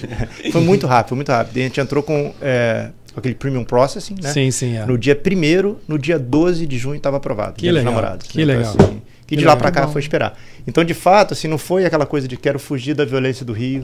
Acho ótimo tá É porque todo mundo pensa nisso, né? Normalmente Você, é isso, não é. você falou, cheguei em janeiro. Ah, ele deve ter, né? Pensou, ah, vou mudar de vida. Enche o saco, de né? repente vou abrir uma academia. Todo mundo pensa assim, vou lá, acho que vou mudar de vida, vou fugir, porque você ouve muito. A gente tem visto muitos brasileiros abrirem academia aqui. Uhum. É, academia de jiu-jitsu ou salão de beleza. Ah, fugi do Brasil, não aguento mais tal. Então, essa é uma curiosidade. Né? Cê- e, e você. E a pergunta, a gente. Será que ele vai abrir uma academia? Rolou essa pergunta. Vamos perguntar? Você pensa Certamente nisso? que sim, certamente que sim. Vai Na verdade, é assim, a intenção de vir pra cá é precisamente essa. Que legal. né? É abrir assim algumas escolas. É continuar. É dar uma continuar, exatamente, trazer, porque, como eu disse, eu vim a partir de uma conversa que eu tive com o meu mestre, no sentido de trazer. Ele veio para cá, para os Estados Unidos, ele aprendeu aqui nos Estados Unidos, levou para o Brasil, desenvolveu uma série de coisas lá, e a ideia é que isso agora possa voltar para os Estados Unidos Que legal. processado. Então, assim, não Que tem a menor dúvida que é, a ideia Você é que abra, assim, abra de- algumas escolas. É essa a intenção Já tem, já tá, tem alguma planejada ou ainda tá, isso está em projeto? Na verdade, a gente chegou junto com a pandemia, né? A gente Sim. chegou. eu cheguei Parou de- tudo. é, eu cheguei é, nos Estados Unidos em janeiro, fui para Califórnia, cheguei aqui na Flórida em março, junto com o fechamento. né? Sim. Então, assim, de fato, o que, que eu usei esse tempo? eu- na verdade, continuei trabalhando com todos os alunos né, lá no Brasil pela internet. E psicologia também não e parou, né? E atendendo É. pela É internet. psicologia. é- Depois isso você eu passa ia seus contatos que tem gente que tá precisando na mesa aqui de um Por psicólogo. acaso na mesa. Tá cheio, Por acaso, nessa mesa aqui. tá cheio de um pouco perturbada aí. Eu acho que ela tá falando dela mesma. aí. Não, o duro é que você assim na mesa e fala assim: aqui na mesa eu tô assistindo uns quatro ou cinco precisando. É, Aí fica eu de acho fato, que. né? Aqui tem, aqui tem, a gente a mais, né? E já, já existem, tipo, outras academias de Wing Chun aqui em Sim, Miami. Sim, sim, sim, sim. Na verdade, assim, não, em Miami Em não Ma- tem. Isso que eu tava aí É, tem nos Estados Unidos Sim, várias, sim, né? imaginei. Aqui na Flórida tem algumas, é, na região de Palm Beach, Ah, a mais tá. próxima que está em Palm Beach. Mas o trabalho que a gente vai fazer aqui é um pouquinho diferente do que é feito lá. E né? a intenção é de fazer uma, uma academia mais voltada para os brasileiros ou é, tipo, total, totalmente aberta? Hoje mais cedo eu estava conversando com, com o mestre, com o mestre do lado do Brasil, Ricardo Queiroz, que é um colega meu de prática. Eu estava falando exatamente sobre isso. Eu acho que naturalmente você começa com os brasileiros. Sim. Você, É, você é um compartilha caminho. um código É um caminho, cultural, é. você É, compartilha é. a história. Então, naturalmente, você começa por ali.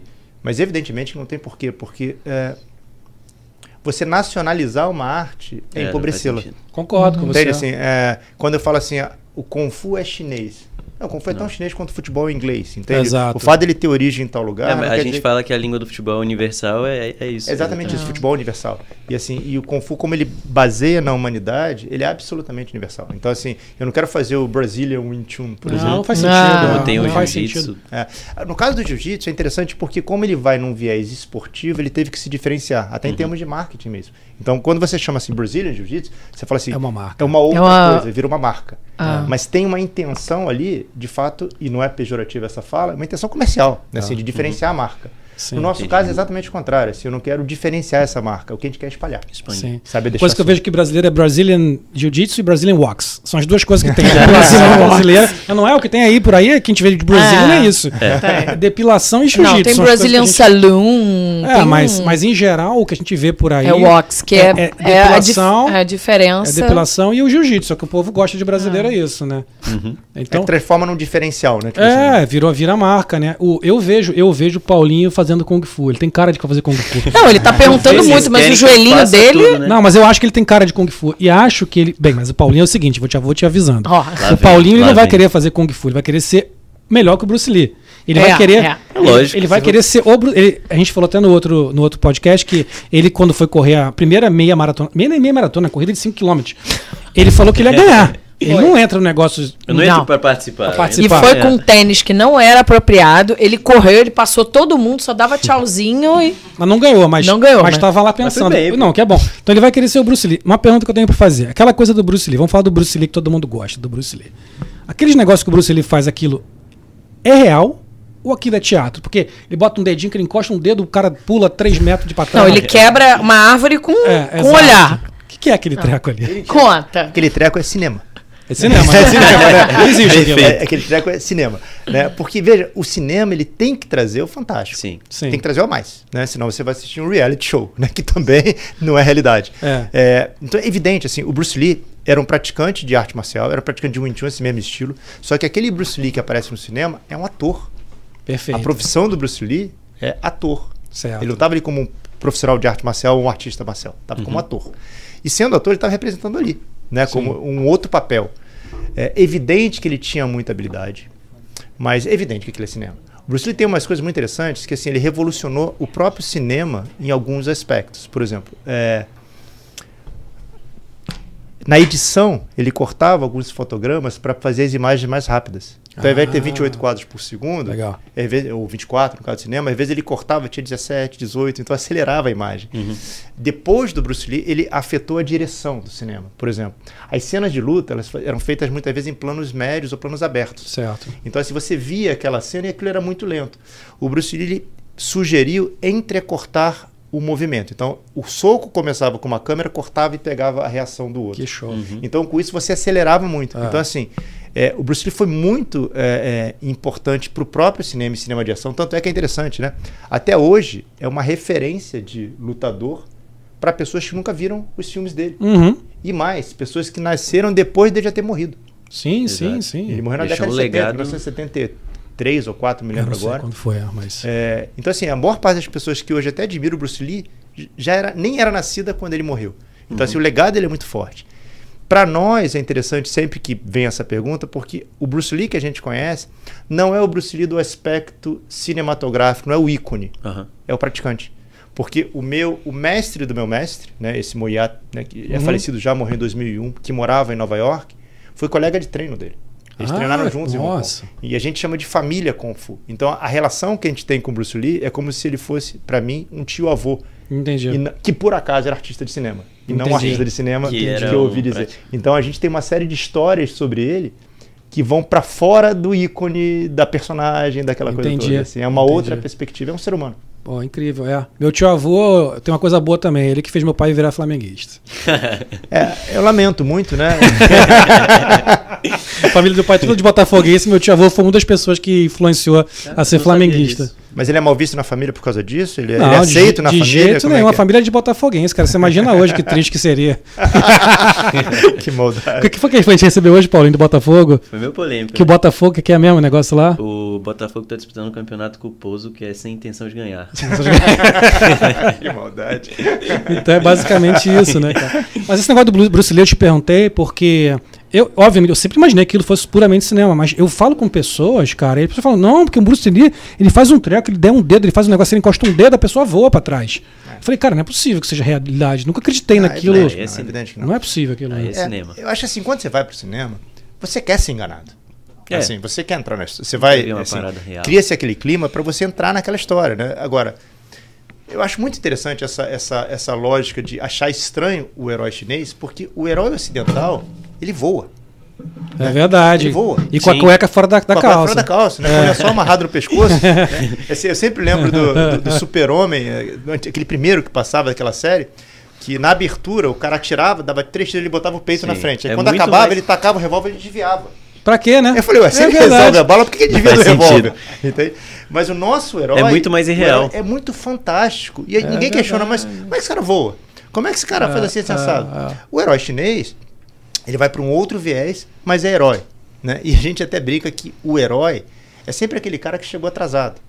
Uhum. Em alto nível, assim, no alto nível de Kung Fu, não teria ato de heroísmo. Porque você atuaria antes daquele problema se configurar como tal. Interessante. Se você precisa lutar, você perdeu o timing lá atrás. Entendi. Eu- Uma brincadeira que eu gosto de fazer é o seguinte. é, quando eu era criança, eu assistia aqueles filmes japoneses do Ultraman, Spectreman. E depois de um tempo eu comecei a descobrir que o Ultraman, né, não sei se vocês acom- Sim, chegou a ver. claro. Desde Spectroman comecei a Então, ver. o Spectreman, ele tinha um, um- um acordo com as construtoras de Tóquio, ele era subornado. Por que que acontecia? Chegava um monstro, toda quinta-feira quando entrava, chegava um monstro, ele pegava o monstro pelo rabo, rodava aquele negócio, destruía um monte de prédio. É verdade. Aí depois que ele quebrava Tóquio inteiro, ele fazia lá uma cruz, atirava e matava o monstro. Pô, era só matar no primeiro minuto do filme, tá resolvido. Mas é que tá. Por que, que vocês paravam a sua vida pra ver isso? Eu não sei nem o que, que você tá falando. que nem Dragon Ball Z. O que, que é isso? Não Maravilhoso. sei. Então, assim, eu não parava a minha vida pra ver Chaves. Pra quê? Não me acrescentou em nada. Você agora percebeu que aquilo era uma jogada de marketing pra você ficar até o final É, pra lógico. ver. E, e pior, na semana seguinte, nada. Tóquio estava reconstruída, entendeu? Sim, então os sim, construtores estavam subornando o Spectreman para poder destruir a cidade. Quer dizer, a Tá corrupção vem de lá. Os né? Vingadores fazem a mesma coisa, né? Ah, Ele destrói destrói Eu tudo. falei, cara, deixa o Alien pegar, porque vocês estão destruindo mais que os aliens, Exato. não é? Por isso que pra mim o herói mais legal é o senhor, aquele filme dos incríveis. É o filme de Ah, herói que eu gosto, eu acho mais É. legal. Porque o herói fala assim: esse cara acaba causando mais malefício que benefício. É, tira esse cara da, tira esse cara, Tira, né? deixa aposenta o cara, né? E agora tá- você tá vendo a série do The Boys? Tá? Já Não, viu? não vi, não vi. The Boys é incrível da Amazon Prime, que é basicamente isso. É, ele é uma, é uma grande corporação e essa corporação que basicamente é a dona dos heróis. Ela que explora os- o marketing dos heróis e base da história é que os heróis ali tem um cara que eu esqueci agora o nome dele, depois alguém manda aí nos comentários que eu esqueci, que é o, que é o louro lá, que é o... Ai, cara, com o Wonders... ah, enfim... É, Homelander, Home- Homelander, é o Homelander. O Homelander é o principal e o Homelander ele é um- o mais sanguinolento, corrupto possível. E ele é como se fosse o super-homem, ele é o mais poderoso de todos, ele é o chefão. E o que eles querem é que eles querem que o governo americano deixe que eles é que os, que os heróis façam parte do exército americano. Então eles mesmos criam os, os terroristas, Ah, sim, sim. os super terroristas, para que só os, os super-heróis consigam. Só que o cara, o Homelander e os caras, eles matam quem tiver criança e velho cacete na pela frente. Eles são literalmente corruptos políticos super-heróis. O legal do The Boys é isso, que aí você tem um grupinho que começa a falar, cara, eu preciso derrubar esses caras e expor Aham, esses caras. aham. Só que o cara é, é, é- é ídolo da... Então, assim, é super violenta a série. A série é muito, é- tem cenas bem gore, assim, bem sanguinolentas, né? Que, que mostra isso. Eu acho mó barato, porque realmente é isso aí. É o cara mostrando o mal que aqueles caras com aqueles superpoderes fazem e a gente fica batendo palma pra aqueles caras. É, no fundo a gente quer o fantástico, né? Óbvio, assim, mas o legal, é. do, o legal é isso, fantástico é, É. legal. É, dizem que avião que voa não é notícia. Notícia é avião que cai, né? Então, de alguma, em É. alguma Ah, medida. verdade, é enfim, verdade. Em alguma medida, se a gente precisa da coisa ruim acontecendo, pra gente ter o que falar. É. Né? É verdade. Eu lembro que quando eu estudei comunicação, eu tinha um exemplo do professor, isso na década de 80, e, mas ficou até hoje. Eu estudei jornalismo num período, ele dizia o seguinte: olha, o dia que o cachorro morder a velhinha, você não tem uma notícia. Você É. tem notícia quando a velhinha mordeu o cachorro. Exato. Se a velhinha morde o cachorro, você tem notícia. É o diferente. É, porque o cachorro morder a velha é esperado. É, o É você não tá esperado. esperando. Então, Ah. quando acontece esse inusitado, e acho que é por isso que esses filmes de heróis e de fantasmas fazem tanto sucesso, porque você fala assim, uau, não é possível. É. E é. E naquele, naquele cenário é. é possível. Que maneiro, né? Uma, uma velhinha morder um cachorro. Não é? Isso é muito maneiro. não, né? sabe quando você, quando você fala a frase, Tô você fala, viajando imagina a nisso, velhinha mordendo o cachorro. E Que é uma maneiro notícia, né? seria, é uma cara. é, né? Que maneiro, o cachorro com a dentadura pendurada, ganindo. É, Eu queria- vamos ler um eu queria- pouquinho Eu rapidinho. queria até parar rapidinho pra poder agradecer que a gente tá com mais de 60 Nossa, pessoas aí. 60, chegamos a 66. Ah, Pois é. E você falou muito. É É recorde. o poder do mestre. É, então, você falou muito do Ricardo Queiroz. Ele, ele falou: Estou aqui, irmão. Opa, é um grande amigo. Mandou um salve. Salve pra todo mundo do Rio aqui, só tem carioca bombando. É, Lili Zucchini veio e, e quer beijo. Cadê Lili? Beijo, Lili. Dona Jaque, eu queria mandar beijo Dona pra todo Jaque, mundo. não é só Jaque, ela não gosta do É, Dona. Jaque. Isa Verdade. tá aqui. Opa! Amanda, minha sobrinha, beijo, meu amor, pediu um beijo, tá pedindo beijo aqui, pedi um beijo pra você. É ali, ó. É, beijo pra você, meu amor. E muita gente te, assim, é, é, tem perguntas, eu vou agora pras perguntas. Vamos lá. Posso dar um beijo antes de você fazer as perguntas? Só pra, pra não esquecer? Juna, bota aqui em mim, por favor. Não, não manda Eu adoro beijo, pedir. não. Eu adoro coisa que eu mais gosto de fazer. Bota É. a câmera aqui em mim, cara. Xuxa, Eu adoro vai, fazer Xuxa. isso. Eu adoro fazer Beijo pra minha mãe, Eu pro meu pai e pra isso, cara. você. Não, vai. primeiro que assim, eu sempre gosto de parar assim durante a. Não é porque é chato falar só no, no começo e no final. Eu gosto de durante falar. Tem também. Primeiro pedir pra galera que tá, que tá assistindo. Primeiro pra curtir esse vídeo, que é importantíssimo, porque curtida, cada curtida ajuda o YouTube e o algoritmo a mostrar pra mais outras pessoas. Se quem não tá inscrito aí, que tá vendo, não tá inscrito, se inscrever no canal, por favor, rapidinho. Tem um botãozinho de inscrever, inscrever-se ali, ou subscribe, né? É de grátis. É de grátis. Inscreva-se. Se inscreve ali, tem um sininho pra avisar quando tem os próximos. Assim, Isso. curtir o vídeo. E se não estiver gostando, dá um, pode não curtir, que dá no Também, mesmo. também dá. Não tem problema nenhum. Mas é, se inscrever ali, por favor, porque pra gente é muito importante. Se puder chamar os amigos, compartilhar. Essa, essa live de hoje fica depois, acho que ela demora quase 24 horas, ela É. demora um pouco, é longa, mas vai, fica no YouTube direto. Depois, a gente- durante a semana, a gente faz os cortes com as partes mais interessantes também, que são bem legais. Né? E aí eu quero sempre primeiro mandar um beijo, ó. Mandar um beijo pra galera toda. Mandar um beijo aqui pro Júnior, que é Que nosso. beijo é esse? Esse aqui é um coração pela metade. Cara, peraí, Só eu queria mandar um beijo. Isso É aqui um é um coração que pela faz metade. Faz co- você tem que duas Mas eu, não- eu não sei fazer. Eu faço esse Cara, coração, mas você um é pior do que- Aí eu faço mas um, aí a pessoa só, você que tá do outro lado, completa esse coração aqui, ó, que fica lindo. Só completar aqui o coração. Então, assim, queria mandar um abraço pro o Júnior, que é nosso, nosso sócio, nosso parceiro que fica aí atrás das câmeras, que não quer aparecer de jeito É o nenhum. Júnior Galã de Sunny Isles, tá? A. Renata Não, mandou não, aqui, não, Galã da Flórida, não é Galã é de Flórida, Sunny Isles, sorry. é da Flórida. É outro patamar. É outro, É outro, patamar outro. galã, mas, que, mas que estaria por trás ali fazendo isso tudo acontecer. Pra galera toda. Lili, Lili, eu, eu gosto, mas Lili Zucchini. parece quando quer também. Zucchini. Né? A Lili é. Antes ela é cantinho do esforço, agora tá Lili Zucchini. É, ela parece ela ela fez quer. um sim, quer. sim. YouTube pra gente. boa. Então, assim, primeiro agradecer a galera toda que Seguir tá a gente no Instagram também. Ah, é, o Instagram. Ah, por a gente favor. tá no Instagram. A gente também tá, quem gosta de Spotify, Apple é, Podcasts. Podcast, Google. O que mais a gente tá? A gente tem vários dessas Tem plataformas. vários, são oito plataformas diferentes de, de podcast. Vocês podem acompanhar a gente. Quando se você não quiser ver com imagem, só o áudio, ou tá dirigindo, ou alguma coisa do tipo. Exatamente, tá O em- áudio que é, dá pra acompanhar também. Tá dirigindo no trânsito, né, cara? Tá, Yes. tá lavando louça, tá fazendo alguma coisa, É. tá, tá de noite, tá querendo dormir, eu vi a gente falando Também. os negócios sonolentos. Olha, eu queria agradecer aqui ao Fernando Xavier, que ele botou assim: botei a mão na tela, agora o coração tá completo. Gente, Tá vendo? Obrigado, porque você participou Obrigado, disso. E eu vi, ele, ele lembrou do nome do personagem Homelander. E, e tá- Homelander, lembrou, tá Foi. vendo? E outra coisa, eu vou sempre, agora virou minha marca, eu sempre vou fazer o coração pela metade pra galera completar meu coração. Obrigado. Fernando. Virou um Gente, marketing Eu agora. não sei fazer inteira, eu não sei fazer inteira. Eu confesso Vai. que olhando seu coração, eu achei que era um pâncreas. Exatamente. Por isso que eu faço metade, que ele fala, o que, que é isso? É coração Eu pela achei- é, metade. parece um fígado. Vamos lá. Ó, Aula. A- o- Aula. Fala no microfone. vamos lá. Faz o começo da mão, que é o, é o bico do coração, e entorta. Eu não sei, essa mão acho que não Olha tem um corte. assim, Assim! assim. Foi? Foi? É uma maçã torta. É, tá. É um pâncreas, Mas não tem importância. Não tem importância. O pâncreas, fica sem pâncreas pra você Mas, ver ó, se. pelo Fica aí sem pâncreas pra ver se o vai Fernando estudar. Xavier te ajudou no coraçãozinho, Obrigado, ele botou obrigado, na tela. Obrigado, tá vendo? É isso E aí. Juliana entendeu? Raíza tá indignada que você não assistiu o Chaves. É, cara, Isa, não. Eu odeio desenho animado. Chaves me irri- irritava. Aquele Chaves em Acapulco, aquilo me irritava. Quando aparecia aí no SBT. Hoje tem Chaves em Acapulco, aquilo me irritava. Ó, ela já arrumou briga com a galera fã de Spectreman, Ultraman. Também. Arrumou briga com o pessoal de Star Wars. Star Wars, Harry todos, Potter. todos. Harry Ah, Potter, não, não. fala Se eu contar a Anéis. história do Senhor dos Anéis. Ela odeia todos. Que isso? Senhor dos Anéis, vamos, vamos, vou pra essa parte agora, só pra gente mudar um pouco de assunto.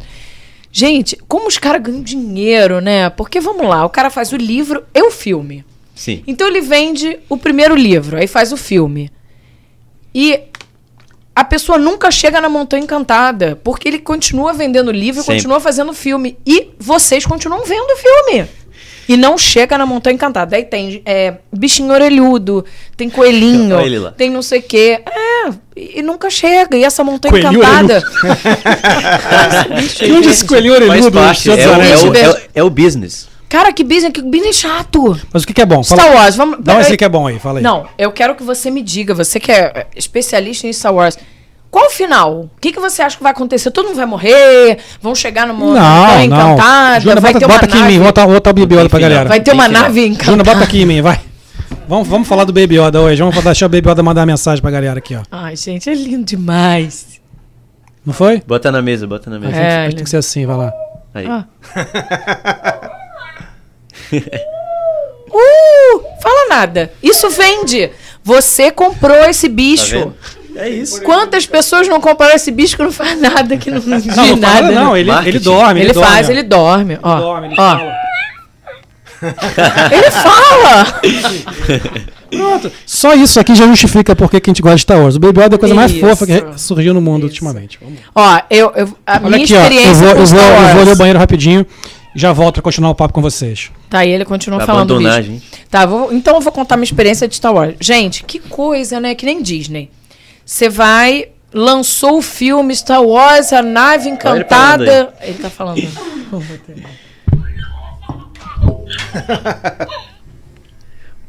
Ele mexe O, o olhinho, Júlio tem uma, tem uma história de, de Star Wars também, né? Tenho. Bem interessante. Ah, então, vou, vou contar Deixa a minha e você me disse se você sentiu a mesma coisa. Aí tá. É a Montanha Encantada. Exemplo, eu não sei o nome, é Star sei lá do que.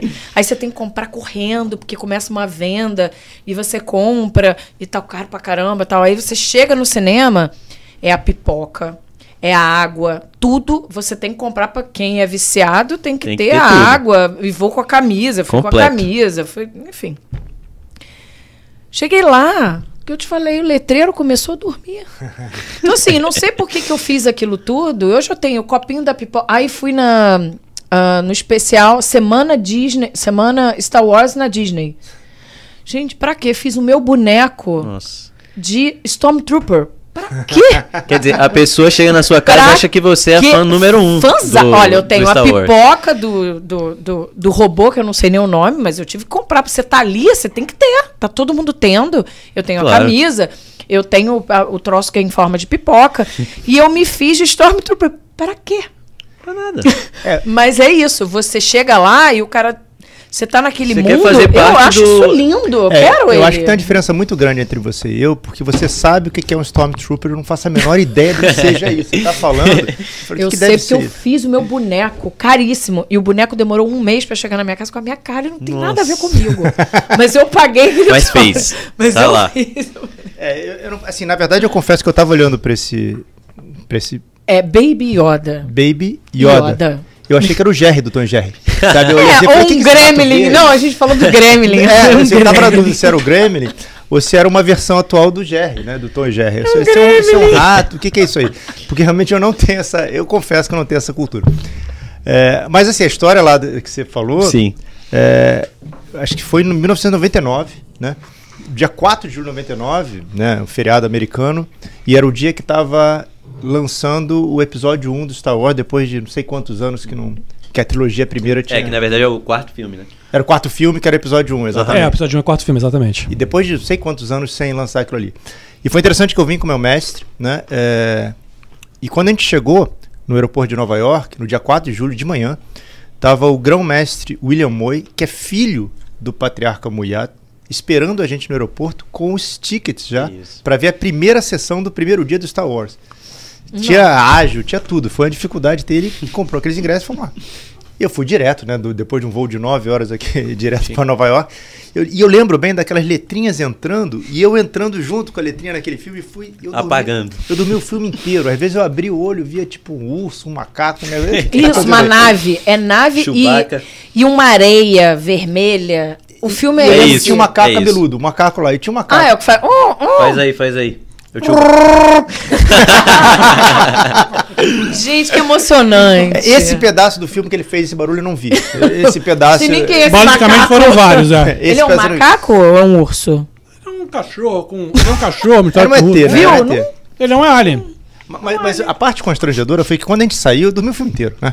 É, quando eu saí, né, é, o grão-mestre William Mois chegou pra mim, mas assim, nossa, tava dirigindo o carro, nossa, super boa. Ele falou assim, é, Júlio, você não gosta muito de Star Wars? Eu que podia perder o rebolado, né? Não, claro, gosto Adoro. muito, né? Eu gosto muito do Dr. Spock, do... e aí, ficou aquele mal-estar que não sabia se era piada, o que, que era aquele Nossa. negócio. Mas não é, não é meu forte, não. Meu, assim, eu citei o, o Spectrum Man lá, eu vi uma vez ou outra aquele negócio, eu nu- nunca gostei. E Chaves, você viu? Não. Acapulco, Eu não? também não. Na verdade, eu não sabia muito bem do que, que você estava falando quando você estava É reclamando porque o de Chaves, ele, ele, ele viajava de férias, e essas férias eram em Acapulco. Era chato pra caramba, porque ele repetia o ano inteiro aquilo. Então, assim, eu guardo essa férias traumatizado. dele em Acapulco. Todo mundo viu. Você viu, não viu?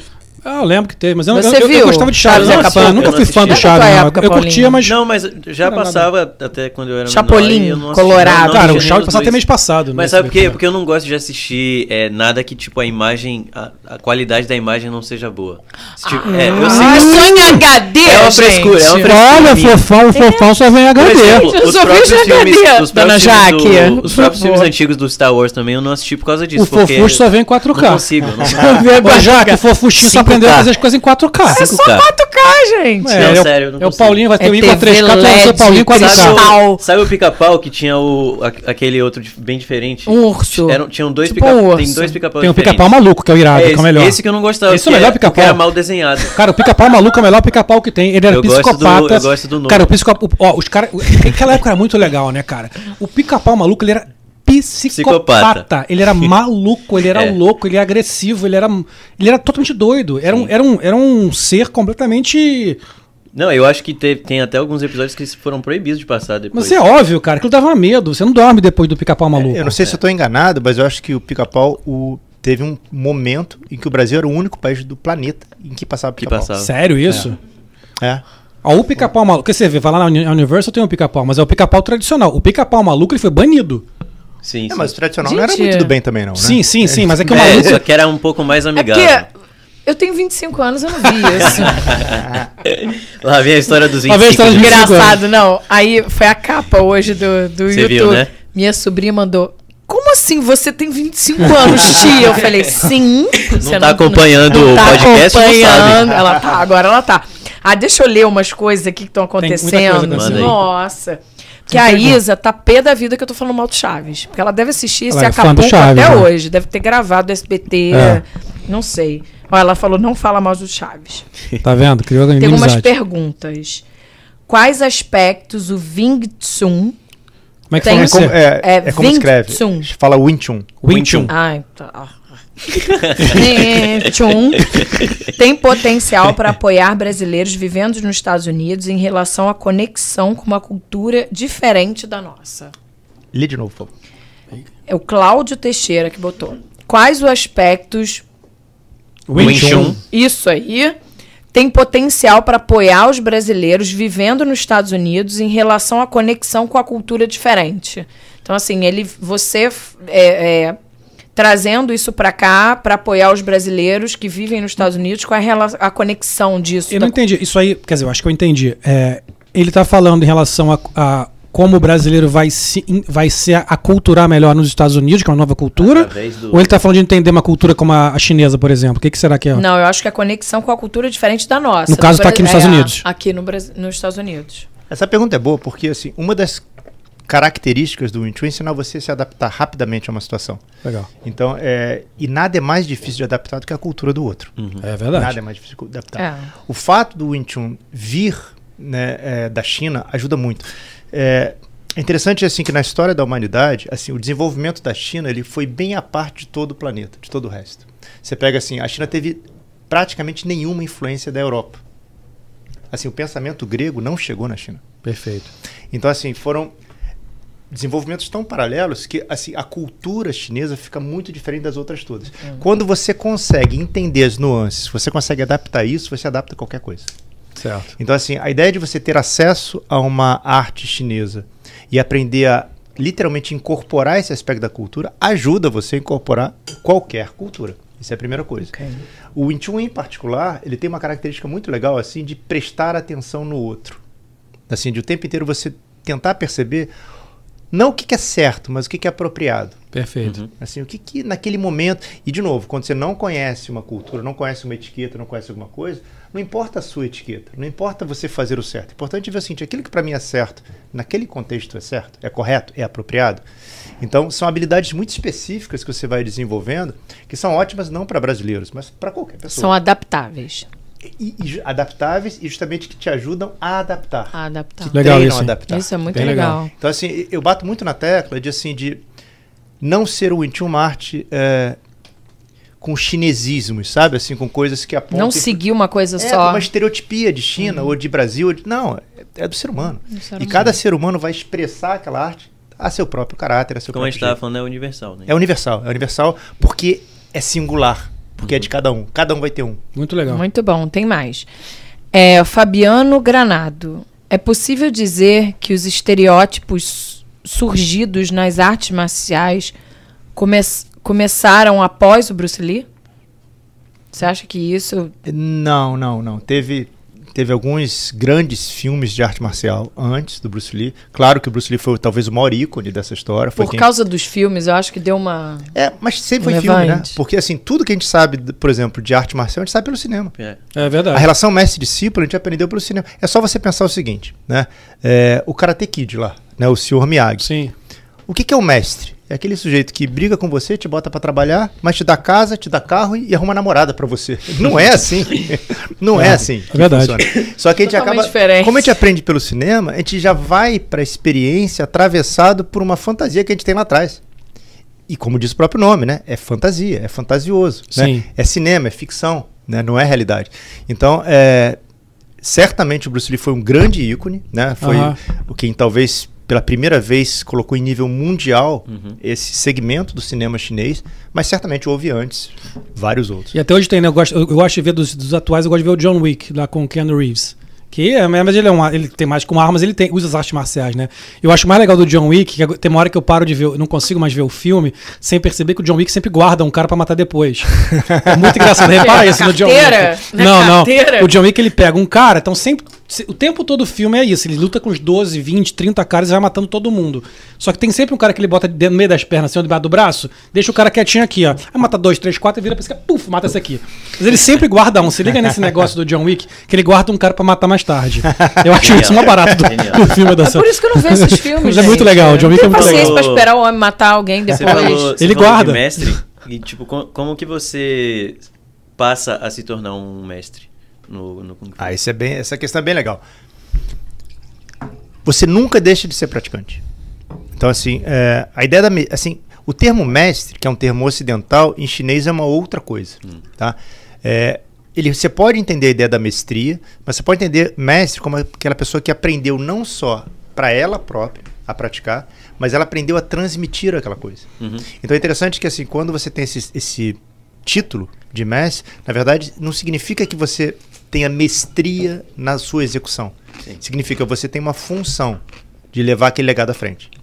É, mas você é praticante a vida inteira. Então, na nossa, na nossa escola, na nossa família, você começa, são seis níveis, você começa no nível básico, e você precisa completar todos os seis níveis de aprendizado. É um sistema, né? Ele tem princípio, meio e fim. né? É, eu sempre digo isso. Você treinou, por exemplo, é, sei lá, uma outra arte no judô, por É, hipótese. o judô eu sei das, das faixas. Então, as faixas não são níveis. Entende? Assim, o, um nível diz respeito à natureza diferente. Você está aprendendo uma outra coisa de uma outra natureza. Né? A faixa é uma codificação, né? quer dizer, uma separação, uma seriação que você consegue fazer ali para poder organizar aquele grupo. Mas a gente nunca sabe, ou nunca sabe, boa parte das vezes a gente não sabe os conteúdos completos daquele sistema. Ok. É, isso foi o Kung Fu foi inventado por gente, então tem princípio, tem meio e tem fim. Então a primeira coisa, você tem que aprender tudo. O fato de você aprender tudo não faz de você um mestre, porque faz de você uma pessoa que aprendeu tudo. Para você transmitir, você tem que aprender a transmitir esses conteúdos. Isso é bem legal. E aí uma outra, Outra coisa. coisa. É uma outra coisa. Então, para você se titular como mestre, a primeira coisa é que seu próprio mestre, essa é a primeira coisa, né? É a legitimidade do processo. Diga para você que agora você é um mestre. Uhum. Mas para ele dizer isso, você teve que fazer uma outra especialização, que é a transmissão daquele conteúdo. Ah, sim. Só dar um exemplo que vai ficar mais claro. Digamos que eu queira, eu sou um estudioso de relações, quero estudar relação de pai e filho, por exemplo. E eu sou um bom filho e fico com meu pai o tempo inteiro. Se eu aprendo, entre aspas, tudo da relação pai e filho, eu aprendi metade, que eu aprendi só da perspectiva do filho. Só quando eu for pai que é que eu vou ver o outro lado da mesma coisa. Legal. Então, se você tem isso. intenção de aprender uma arte marcial de fato, dos dois lados, né, as duas faces que ele tem, você tem que aprender a ideia de você receber aquilo, mas você precisa aprender a ideia de você transmitir aquilo. E aí você tem uma visão completa, dá para começar. Então a gente costuma brincar que a brincadeira começa, assim, o jogo começa depois que você termina. Depois que você Uhum. conclui Cara, o que- sistema, que aí é que começa. Eu nunca tinha pensado nisso, sabia? O mestre não é o que sabe tudo, tem que aprender a transmitir antes. Primeiro, Você pode saber tudo, mas não sabe transmitir, ou seja, você não sabe tudo. Vou dar um exemplo. Não sabe tudo. Mike Tyson foi um grande lutador de boxe. Sim, sim. Mas eu não sei se ele seria um grande mestre de boxe. Pra Nossa ensinar. Senhora, é. É só você pensar, imagina o seguinte, você imagina o Neymar, que sabe driblar muito bem, como mestre de futebol. Complicado. treinador. É impossível, que para ele é tão fácil fazer aquilo ali, Fa- é. que ele não vai ter recursos de transmitir. Sim, sim. Muitas vezes aquela pessoa que tem mais dificuldade como Ela vai praticante, aprender. É. ela vai aprender mais vias de aprender, ela vai entender mais o tempo do outro, a dificuldade Sim, do outro. É mais fácil ele É tipo ficar esses sozinho. treinadores de futebol que... que... nunca jogaram bola, né? Que os caras nunca jogaram bola, mas são bons treinadores, É. né? O cara tem uma outra Porque habilidade. são habilidades outras. O que acontece no caso da arte marcial, como você não aprende na teoria, você aprende pelo movimento, não existe a possibilidade de você não ter sido praticante. Que maneiro. Entende? Você necessariamente. E depois que você se torna mestre, você segue o seu mestre para a vida inteira. A relação que eu tenho com o meu mestre é vitalícia.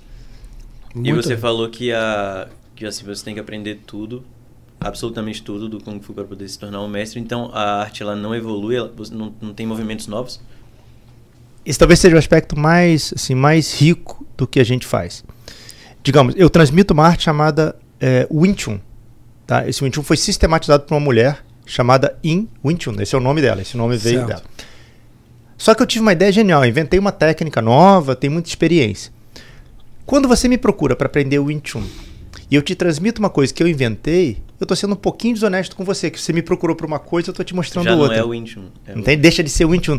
Então não teria problema nenhum, Bruce Lee fez isso. Não teria problema nenhum você colocar suas ideias, só que tem que colocar um nome nisso. Uhum. Entendi. Eu não posso subverter esse processo dizendo que, como eu acho que isso é uma coisa muito legal e muito boa e muito Entendi. importante, eu vou vender para você um título e vou te entregar uma outra coisa. É mais ou menos assim, o Wing Chun, ele tem que ser mais ou menos como um copo. Ele tem que ser entregue, é um sistema no qual eu entrego para você aqueles componentes e você faz dele o que você quiser fazer. Então assim, essa evolução ela se dá no nível da pessoa. É como você como operador do Wing Chun vai atuar que vai fazer o sistema ser vivo Entendi. e não a modificação na estrutura. Entendi. Se eu quero vinho, se você quer água, eu te entrego o copo vazio. Eu faço. Você bota se quiser. eu- É. Agora, eu gosto muito de vinho e, eu te- e você quer água. Se eu te entrego um copo com um pouco de vinho para botar, botar sua água, eu não estou te ajudando, eu estou contaminando esse processo. Perfeito. Então, a ideia de você transmitir o Wing Chun de forma pura é a ideia mais importante. Entendi. Você procurar não colocar as suas ideias na transmissão. No O seu é muito processo de psicólogo, de terapia, você você ag- agrega o Wing Chun para paciente seu? Acontece isso? Existe essa interação ou não? Conexão. Não, não, não, não. De fato, não é necessário, porque assim são coisas muito diferentes, né? Sim. Assim, é, o viés da psicologia que eu sigo é a psicanálise. Na Certo. psicanálise, a ideia é que você não se apresente muito. Você só tem que ter um sujeito naquele set, não pode ter dois. Certo. Né? Então, é, quem está em primeiro plano é aquela pessoa. Sua história interessa muito pouco. É, no caso do Kung Fu, é exatamente o contrário. É pela convivência que a pessoa aprende. Entendi. Então, assim, as pessoas frequentam a minha casa, elas dormem na minha casa. A relação que nós temos é uma relação verdadeiramente familiar. Família. É família mesmo, né? E, e- e família num nível que é, é- é a família de escolha. Assim, por mais. Eu adoro a minha família. É como se fosse uma religião. Aí que tá, não é porque não tem, por exemplo, a prerrogativa da fé. Você não precisa acreditar. Uhum. Não Mas você precisa seguir. Você precisa estudar, você precisa entender. Não adianta eu só fazer a arte marcial se eu não entender o porquê dela. Isso, isso mesmo. Que nem a religião. Tem, deve Mas a religião um... é isso que ele falou, a religião precisa de fé, né? Você É. tem que acreditar em alguma coisa, né? Na religião, Ah, assim, na religião, sim, assim, mas a- eu tô a- falando sim, do, do é- segmento de você querer. Eu acho que acreditar também. estruturalmente, sim. Uau. Acho que estruturalmente pode ter semelhanças. Ah. Mas a diferença básica, a gente- qualquer religião, todas elas sem exceção, elas têm na base a fé. Eu É. preciso crer. Sim. Assim, eu preciso acreditar que tal coisa é. No caso do Confúcio, você não tem que acreditar. Eu, eu- o exemplo que eu gosto de dar é o seguinte: assim, cenoura tem vitamina. Ah, eu não acredito nas- no- nos poderes vitamínicos da cebola. cenoura. Não tem problema nenhum, come. Porque se você comer a cenoura, vai te fazer bem. Eu não preciso acreditar Sim, naquilo. sim. Mas sabe o que eu acho também em relação a isso? Eu acho que, por exemplo, a religião a é fé enquanto. a- tudo que é, que é fé na minha cabeça é o que a ciência não, não provou, né? Se amanhã vão dizer o anjo, vamos falar de anjo. Se um dia aparecer um anjo, sentar um anjo aqui, não precisa mais ter fé. Tem anjo. Acabou a história de querer acreditar no anjo. Eu acho que tudo tem meio. é, eu acho que sim, que a Juliana falou tem, tem a ver, porque tem muito esse- esse- essa linha, né? E co- concordo, tem a É. diferença, mas tem a linha, porque a fé tudo é, é tudo aquilo que não se prova. Perfeito. Né? A gente É, a questão da fé. Vamos lá, a gente começa a estudar religião no colégio. Depois você faz a primeira comunhão, você começa um segmento e depois você faz a comunhão e, e- e segue a sua fé. A sua fé. Ou segue aquela religião que você acha que se encaixa melhor em você. Nem sempre o que você estuda no colégio você segue. Né? Porque você, ao longo da sua vida, você conhece outras religiões e que se encaixam melhor que na- é, Eu acho que religião eu não sei, vem muito da- do colégio, né? Porque eu estudei em colégio de freira. Então aquilo te induz a você estudar, Influencia. que ela né, te influencia a- a- ao catolicismo.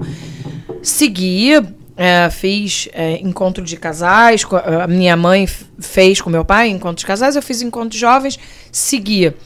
Mas assim, eu sou muito curiosa. Então eu, eu fui em outras, eu conheci outros e descobri que todos os deuses são iguais, só que a gente procura eles de uma forma De diferente. Diferente, é isso aí. Você clama eles de uma forma diferente, você é, reza de uma forma diferente. Tem vários, né? Momentos que você vê na sua vida que se você às vezes fala, nossa, eu conheci aquela pessoa, ela me levou para aquilo, eu conheci aquele tipo de religião, ou eu li um livro. Você, eu acho que quando você fica mais velho, você abre o seu leque. Você não tem medo. Eu, eu, eu lembro que eu, eu tinha que seguir aquilo por eu estudar num colégio de freira e minha mãe está. Eu ia todo domingo na igreja. Não é que eu não gostava, mas eu seguia porque era aquilo que eu tinha que seguir por causa da família. E hoje, depois de, de nova, né? Eu tenho 25, então eu volto ao Eu 25. sempre deixo, eu deixo sempre. Ah, aqui, só pra, só pra deixar Vamos claro. gravar? Ele pode falar um É, hahaha. vamos deixar a Júnior, já deixa gravado falando no sistema meu hahaha pra não ter que me cansar. É porque vou- isso vai que ela- ficar. O 25 vai ficar em todos, eu vou falar. Porque é a minha idade. É a realidade apenas. É a sua idade. Eu acho que aqui a gente, tem, a gente tem a que ter fé. A sua idade como uma religião, tem que ter fé. Aí a gente sabe que você tá mentindo, a gente sabe que você tem 26. 26. sabe Ah, que me tem 26. ajuda. Eu tô que tentando ficar 26. mais É, é, nova. sabe. É Mas que tudo fé. Já anotou que você a tem pessoa 26. acredita em 25, tem 26, ela acredita, ela vai até o fim. A fé é isso aí, Mas, cara. enfim. O dia que a ciência, se a ciência provar que ela tem 25, ela passa a ter. Enquanto a Sabe uma ciência não coisa prova. engraçada sobre a ciência? Porque assim, a gente associa a fé à religião. Sim. Só que na ciência tem que ter fé. Eu, por exemplo, nunca vi uma É isso A aí. bactéria. gente teve uma. Eu nunca vi uma bactéria. A gente teve um grande eu, exemplo nem semana quero. passada. Eu preciso- nem quero. Nem quero. Assim, e a exemplo da religião, você precisa ter a crença, acreditar que aquela pessoa que está dizendo para você que existem bactérias está correta. É verdade. Como você chama ele de cientista, você coloca ele num patamar diferente, porque a ciência, de fato, ele é uma via de saber diferente da religião. Mas não existe ciência sem fé. Por quê? Porque você precisa acreditar, na, nem que seja você Acreditar na acreditar vacina, na no bactéria. trabalho científico. É. Sim, é Você, verdade. assim, publicou-se lá um trabalho científico. Eu não fui checar aqueles dados. Então, assim, eu preciso acreditar. Isso é fé, isso é crença. É. Então, em algum nível, é do humano. O humano acredita. E né? quantas vezes foram publicados trabalhos científicos e depois foram refutados e depois de anos se descobriu que não era aquilo? É a maior prova, assim, que a fé existe, que eu sou uma pessoa de fé, é que eu acredito no Fluminense. Oi, Nossa, vamos, eu acredito. vamos, vamos e eu, nas eu, perguntas? e eu que sou, eu que sou Bahia. Não, mas é muita fé. Aí Exatamente. é muita. Não, É Bahia é outro não. nível de fé. Bahia não. A gente deu uma camisa do É. Flamengo, agora você Não, é como, flamenguista. tem O Paulinho, o Paulinho é baiano e Fla- e ba- trouxe Bahia pro Flamengo. Não, que isso, calma Nossa, aí, calma aí. fortemente. Não, Você vai, me você vai me assim, complicar com a galera. não, Fortemente. depois Que você- galera, não tô nem preocupado com a galera. Não, Vamos não, resumir aqui o Mas Flamengo. depois de alfabetizado, dá pra voltar a ser Flamengo? Depois que aprende a ler e escrever? Não- Eu achava que não. Então, É mais difícil. aí ele vai ter que É explicar, difícil. porque eu não... É que a gente que é flamenguista não, não, não quer ler, a gente só quer título. É, é, a gente tá lá em cima, né? Fluminense tá por onde? Fluminense que tá a bem, não não viu. tá? Tá, Tá bem, cara, tá bem. Tá bem, mas não tá. O Fluminense é aquilo que a gente sabe que vai cair. Os vovôs... A gente sabe que vai cair. Então, ele não tá bem. Ele A tá. gente sabe que o Fluminense tá ali, mas a gente sabe que em algum momento ele, Ele vai cair. É. ele continua É ali. igual, é igual o cachorro que sobe na árvore. O- Isso. Sabe que vai cair. Tá lá, ninguém sabe porquê, mas vai Mas cair. o amor é isso, né? É, o amor mas tem é que ser isso aí. TV. É que nem a história de assim: se o anjo aparece, não precisa acreditar mais nele, Exatamente, é isso? né? exatamente. É exatamente a ideia de que meu Vou Fluminense tentar não fazer vai o coração ganhar. com uma mão só. no momento Não, a minha namorada é Fluminense, ela torce Fluminense. O filho dela torce pro Fluminense. Nossa. E, e detalhe, o nome do moleque Vai é- ter que- vai ter o nome dele é. Pedro. Eu falei, o Pedro, cara do Fluminense, tá no Flamengo fazendo gol, cara. Esquece esse negócio, cara. Nem isso você tem mais. É, eu acho que você devia conversar mais com a sua namorada. Difí- Vamos tiver mudar. Vamos falar de perguntas, porque Fluminense realmente não pode entrar nessa mesa. Temos A gente tem tolerância, tranquila. Temos perguntas fortes. Vamos lá. Só um comentário, você falou do coração dele. A Cris, a Cris mandou aqui falando que o seu coração parece com o que o sobrinho dela de 4 anos faz. Então, Cris, é, eu, eu, Ai, eu vou falar que que uma das coisa coisas. linda. Uma das forças que eu não tenho é coordenação motora. Minha coordenação motora é. Deu pra ver. Eu fico vendo os vídeos, eu, eu mexo os braços e as mãos, e minha mão fica assim, ó, virada. Eu não tenho problema, coordenação motora não é meu forte. Entendeu? Mas isso aí tá tranquilo. Vamos lá, vai lá, Juliana. É, melhor. Deixa pra melhor lá. deixar Deixa, o coração. deixa pra lá, deixa eu falar de outra Traz coisa. um coração de papel. Sabe É, fazer aquele que é. dobra o papel no meio e faz assim? Não, Você aprendeu fazer. isso? Eu vou fazer igual o Paulinho 4K. Paulinho 4K que só vê as coisas. Paulinho só Full HD. Full HD. Não, É. 4K, porra. Tu já é mais chique. 8K daqui a pouco já vira, né? Abaixo Full HD pra É você não, cristal. não, Não não entra em casa, não, não entra em tem casa. como, não tem A gente como. não vê não desenho porque Eu não, é consigo, bem... sério, não dá. Gente, eu não vejo porque é chato. Dá vontade de ver. Tu não vê futebol antigo, não? Aqueles jogos Aí antigos? sim, porque futebol já, aí já tá em outro Entra em outra Outro, categoria, outro né? patamar. Outro dia eu tava vendo a final da Copa de 70, direto. Aí. Ah, pode, gente, né? Pelo amor Aí de pode. Deus. Você tá em cara. 4K pra você Pica-pau não vê, Agora mas o não futebol... dá. Desenho não dá, não. Pelé com cabelo, tu via. Pelé com cabelo, é. Pelé, com- Pelé, Pelé tem esse cabelo hoje, tá careca? Pelé? Ah, é. Pelé, Pelé tá careca? Não sei. Ele erra... é, Pelé tinha um cabelo... Tinha um topetão, tinha um topetão. topetão. Tô um falando... topetão. Não, não é, porque eu não, eu não tô falando Eu vi sacanagem, o não, Pelé eu em não preto e branco. Vi o Pelé em preto e branco, é isso. É. Nossa, preto e branco, existe isso? Existe. Na TV? Existe. No YouTube. Charlie Chaplin, eu só sei YouTube de- Mais de acha. 25 anos. Tem mais É, de não- eu, é, mas eu não, eu não É era isso, não é nascida. da sua época, não né? é da sua época. Eu não, vi, eu não vi. Pelé, mas vejo Everton Ribeiro. Nossa, vamos às perguntas, vamos lá. O Ricardo Queiroz perguntou se poderíamos dizer que o Kung Fu é como uma filosofia prática. Eu acho que sim. Acho que sim. É, a, a ideia de filosofia, a gente não usa muito o termo filosofia para o chinês, porque a filosofia pressupõe alguma verdade. certo? É, e o pensamento chinês ele não vai atravessar pela ideia de verdade. Ah, a coerência é mais poderosa para o chinês do que a verdade. A ideia daquilo ser mais. De ser, como eu disse, né? ao invés do correto, ser adequado Entendi. ao invés de ser é, verdadeiro, ser coerente. Mas certamente que sim. Eu diria que, o, de certa maneira, o Fu é uma filosofia em movimento mesmo. Assim, é, é- ela se faz no ato do movimento. Né, assim, Fantástico. e tudo é movimento. Assim, a gente está conversando, isso é movimento. Você falou que não tem coordenação motora, é evidente que tem. Evidente. Não. Ele joga basquete, tá de, tá de zoeira. É, tem um pouco. Não, ele não Outro dia joga, ele disse Não, não, que não. Outro dia eu peguei o Paulinho, levou, levou um amigo dele lá de. Pô, tô com 45. O amigo dele tinha uns 20 e poucos anos desse tamanho. Não aguentou, não, Fê. Não aguentou. Ganhou- mesmo, no segundo jogo ele me ganhou, porque eu não aguentava mais correr. No primeiro ele não segurava, não. Jogaram Segurava, cinco não. minutos, foi Não ótimo. segurava, não. No primeiro jogo ele não conseguiu mexer, não. A coordenação motora tava ali. O cara era grande. e jovem. Vamos lá, outra pergunta. Existe alguma situação na qual é permitido o uso da luta fora da escola? É interessante essa questão, porque É. é, não tem nenhuma situação em que seja proibido. Né, Assim, ninguém proíbe ninguém, né? As pessoas Uhum. são livres. Cada um Só que você está dentro de um país e o país tem lei. Sim. Então, se você agride uma pessoa, você está cometendo um crime. E é interessante, assim, você como praticante de Kung Fu e de 21, você saber que você precisa respeitar a lei. Então, assim, não existe uma, uma proibição. Você não pode fazer isso, você pode fazer aquilo. Pelo contrário, o que a gente vai trabalhar e atuar é no nível da pessoa refinar cada vez mais a sua própria conduta, o seu próprio, a sua existência. Sim. E ela vai tomar a adesão que ela tem que tomar. E se porventura tomar a adesão errada, ela vai pagar o preço disso. Mas- mas- Então, mas existe defesa, alguma punição por exemplo, pode, né? dentro do, do, teu, do teu curso, por não, exemplo? Não, Não? não, não. Não tem, assim, não tem punição, mas eu diria que não é que filosoficamente não tenha só a punição. Não acontece. Porque, assim, de fato, Ah. assim, é- é, de verdade, eu não me lembro, né, nem de ter eu vivido, mas nas próprias escolas com irmãs, de ter sabido de uma situação dessa natureza. Que ele tem usado pra É, alguma não. coisa e, e você. Também você não iria punir, mas eu acho que quando, fa quando ele tem isso dentro dele, que é um estudo, não só a arte marcial, ele não usa pra qualquer coisa. Mas sabe uma coisa muito legal, assim, muito boa da arte marcial? Ela demora pra fazer efeito, demora pra funcionar. Então é muito legal porque quando você entra, que você tá com aquelas fantasias de bater em todo mundo, de ser o valentão, não funciona ainda. Você não sabe tudo. Tecnicamente isso é ruim ainda. Demora tempo. Se você quer aprender um- a lutar por um gamezinho, por um jogo, você não sabe nada, daqui a 10 minutos você tá lutando pra caramba. É. É. É, na arte marcial, não. Né, Se você entra na academia hoje, daqui a 10 minutos você continua sabendo o que você sabia 10 minutos atrás. Você não sabe muita Nada. coisa. Demora Então, quanto tempo pra você.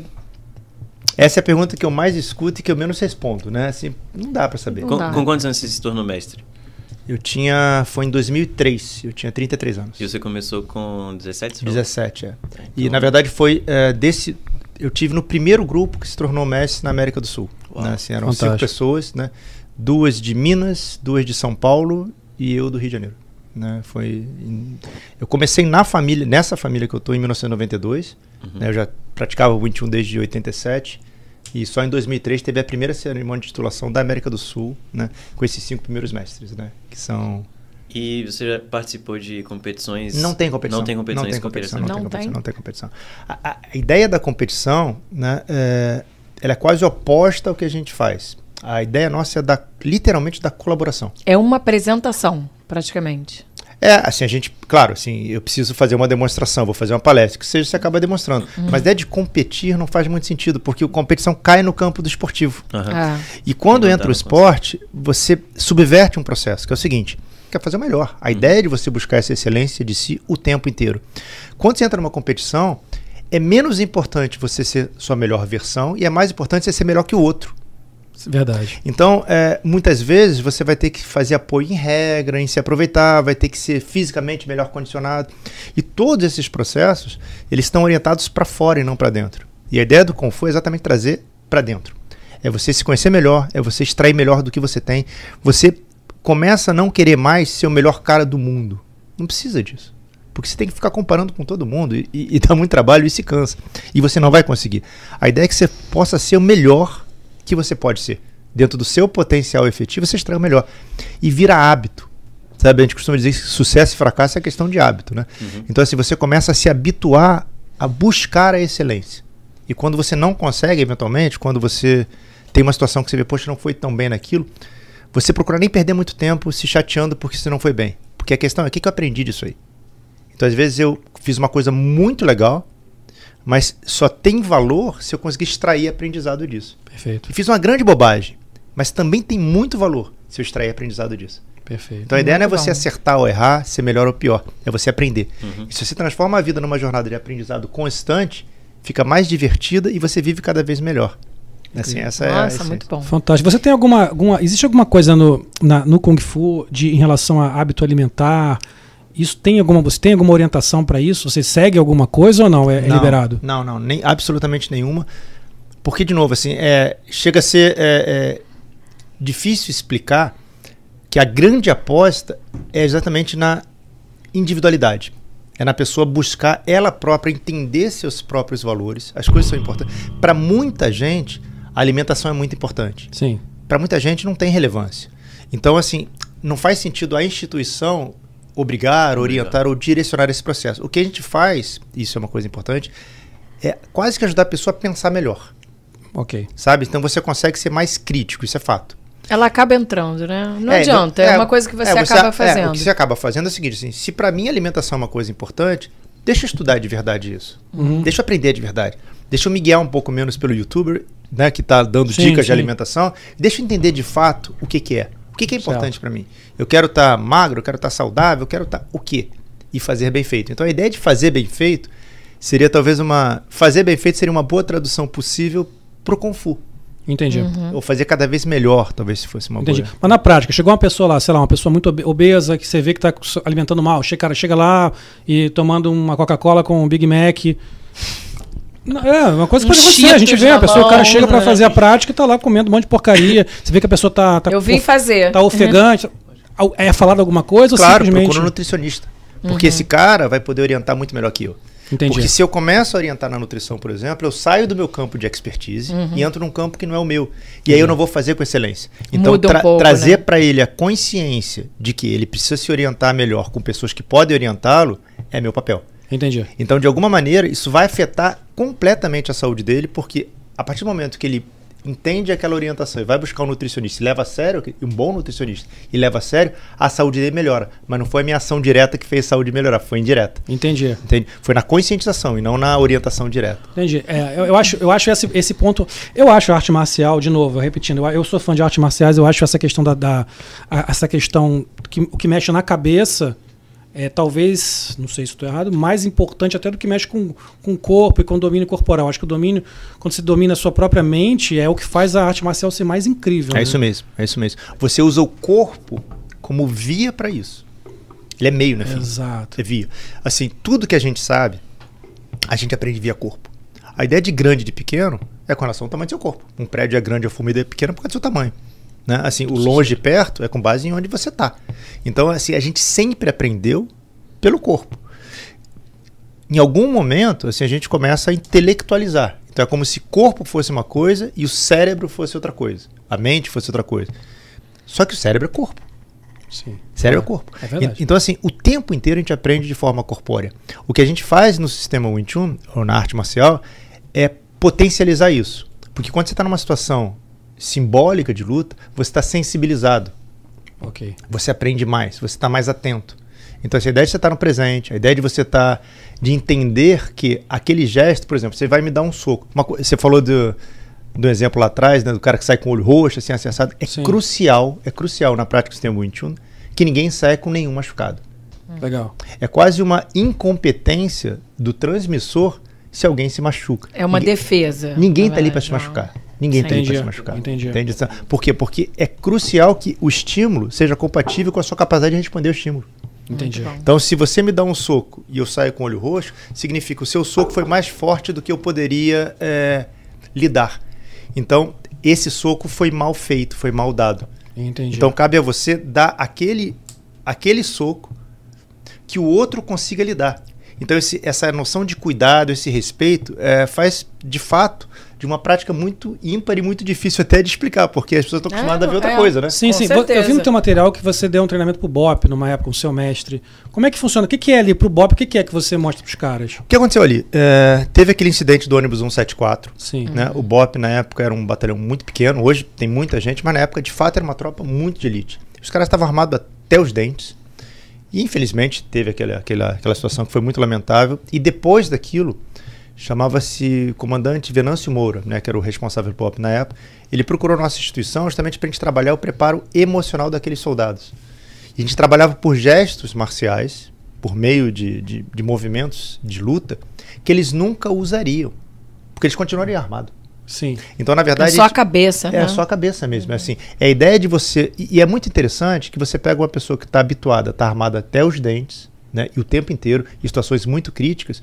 Quando você despe essa pessoa, quando você tira essas armas dessa pessoa, é gente. É isso, claro. Isso, é isso. É pessoas só esquecem você. isso. É só você. É. E ali você está desprovido das- dessas outras coisas que você se cerca. Uhum. E você lidar com aquela situação e entender que no campo simbólico não vai acontecer nada para você, foi muito interessante. A gente ficou um bom tempo ali no BOP. Depois disso, a gente trabalhou no Batalhão de, de- de Operações Especiais do Exército. É, teve praticantes que tra- transmitiram nos fuzileiros navais e várias tropas de elite, na verdade. Foi, e foi muito bem visto. Porque a gente não queria ali ensinar ninguém a lutar. Porque nenhuma daquelas pessoas precisaria lutar com ninguém. Ah. Entende? É o maior exemplo de você usar a arte marcial como instrumento para uma outra coisa. Sim. E que coisa? Eu não sei, depende da pessoa. Então a gente Depende do momento Dep- que ela tá, depende, do depende que ela precisa. daquela corporação fora da pessoa. Ah. E é por isso, só voltando, respondendo a sua questão lá atrás, que qualquer pessoa pode fazer, porque cada pessoa tem um objetivo diferente, Uhum. tem uma condição diferente, e aquela condição física de saúde tem que ser respeitada.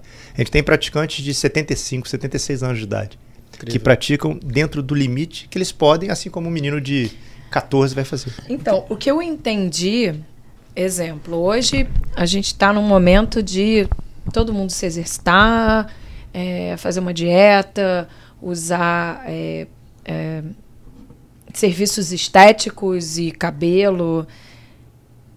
Você conversando, eu não acho que isso se encaixa a um a um esporte. É, eu acho que o, eu, assim, eu tenho curiosidade em fazer, não só para defesa, ah, vou fazer uma defesa porque eu quero estar preparada para alguma situação. Não. Para aquilo que. Como se fosse uma meditação. Todo mundo fala, por que você não faz uma meditação, faz um yoga? Não tem paciência. Ficar 20 minutos ouvindo uma coisa parada, de perna cruzada. Eu sou muito agitada. De repente, a arte marcial pode me ajudar ao mesmo tempo a ter o movimento e a, o equilíbrio da meditação que eu precisava, mas em movimentos. Então, isso é uma coisa muito legal Hã? que você falou, porque assim, a gente também tem uma ideia assim alterada da meditação. A gente sempre imagina você parado, sentado e meditando. Isso é um tipo de meditação, há Sim. outros. É, certamente a arte marcial é uma, é uma meditação em em movimento. movimento. Entende? Assim, é muito interessante que uma das prerrogativas desse, da meditação é a ideia de você conseguir esvaziar a mente, não pensar em nada. Hum, Na hora que está vindo um golpe na sua direção, naquele momento você não pensa em nada. é. Não adianta você pensar no, na sua casa, na conta para pagar, você não pensa em nada daquilo. Você fica no presente. Se aquele golpe tem o risco de te machucar de verdade, Aí você começa a... aí você sai do simbólico e entra no real e você perde o potencial de aprendizado. Mas se você sabe que aquilo vai te respeitar e não vai te machucar, Enquanto aquele movimento não chega até você, você está presente, porque pode acontecer alguma coisa, mas não Sim. vai acontecer. Então fica num campo médio que você tem absolutamente preservado a sua integridade, a sua, sabe assim, Sim. a, a sua saúde. Por outro lado, você está meditando o tempo inteiro. Então assim, é muito, assim, é muito especial, muito difícil de falar de uma coisa que é tão corporal, Sim. né? É, então, por isso que eu. Assim, é o que eu posso fazer, o que eu posso oferecer conversou- para vocês três, né? A hora que vocês quiserem, a gente marca um dia e nós quatro Ah, eu fazemos uma prática experimental. Com certeza, Vamos. um prazer. Eu é uma quero. outra Eu quero forma que entende. Ah, ô, Júnior Cinco, é. Sim. Não. Não, porque Um a prazer. gente falando, é, é, eu já, já me imagino meditando, mas ao mesmo tempo fazendo movimentos. Porque você fala, ah, você, você é muito agitada, você precisa de uma meditação. Mas nem sempre a pessoa agi- agitada consegue relaxar É parada. isso mesmo, é isso mesmo. Eu, eu relaxo cozinhando, ouvindo música e dançando. É, é diferente. Então, pelo que eu tô vendo você falar, eu acho que isso seria perfeito. É sim. É uma Deixa eu te dizer uma meditação coisa. É, assim, movimento, né? Talvez uma das primeiras coisas que a gente tem que fazer para ser feliz é entender a nossa natureza. Uhum. E depois se aproveitar da natureza para tirar benefício dela. Então, assim, a partir do momento que eu tenho um fluxo de muito movimento, eu me forçar a fazer pouco movimento, eu estou indo contra a minha natureza. Sim. Isso mesmo. É, e aí, de novo, por isso que eu digo que a gente não tem esse formato. Que aí você tem uma outra pessoa que fala assim, eu sou extremamente lento, parado, devagar. Não adianta você querer acelerar essa pessoa também. É verdade. Entende? Então, por isso que é tão amorfo, de certa maneira, esse processo de transmissão. Ele não tem um modelo durinho a ser seguido. Sim. Tudo é individualizado. Sim. Quer dizer, pessoas diferentes têm experiências de práticas completamente diferentes. Por quê? Porque cabe ao transmissor exatamente entender como que vai fazer para ajustar aquela prática à pessoa. E mais do que isso, fazê-la perceber que ela é a pessoa que melhor pode ajustar isso. Perfeito. Por isso que a gente não vai, não, não vai propor uma, uma dieta, não vai propor uma, um sistema físico, não vai mandar você malhar, emagrecer, engordar, não.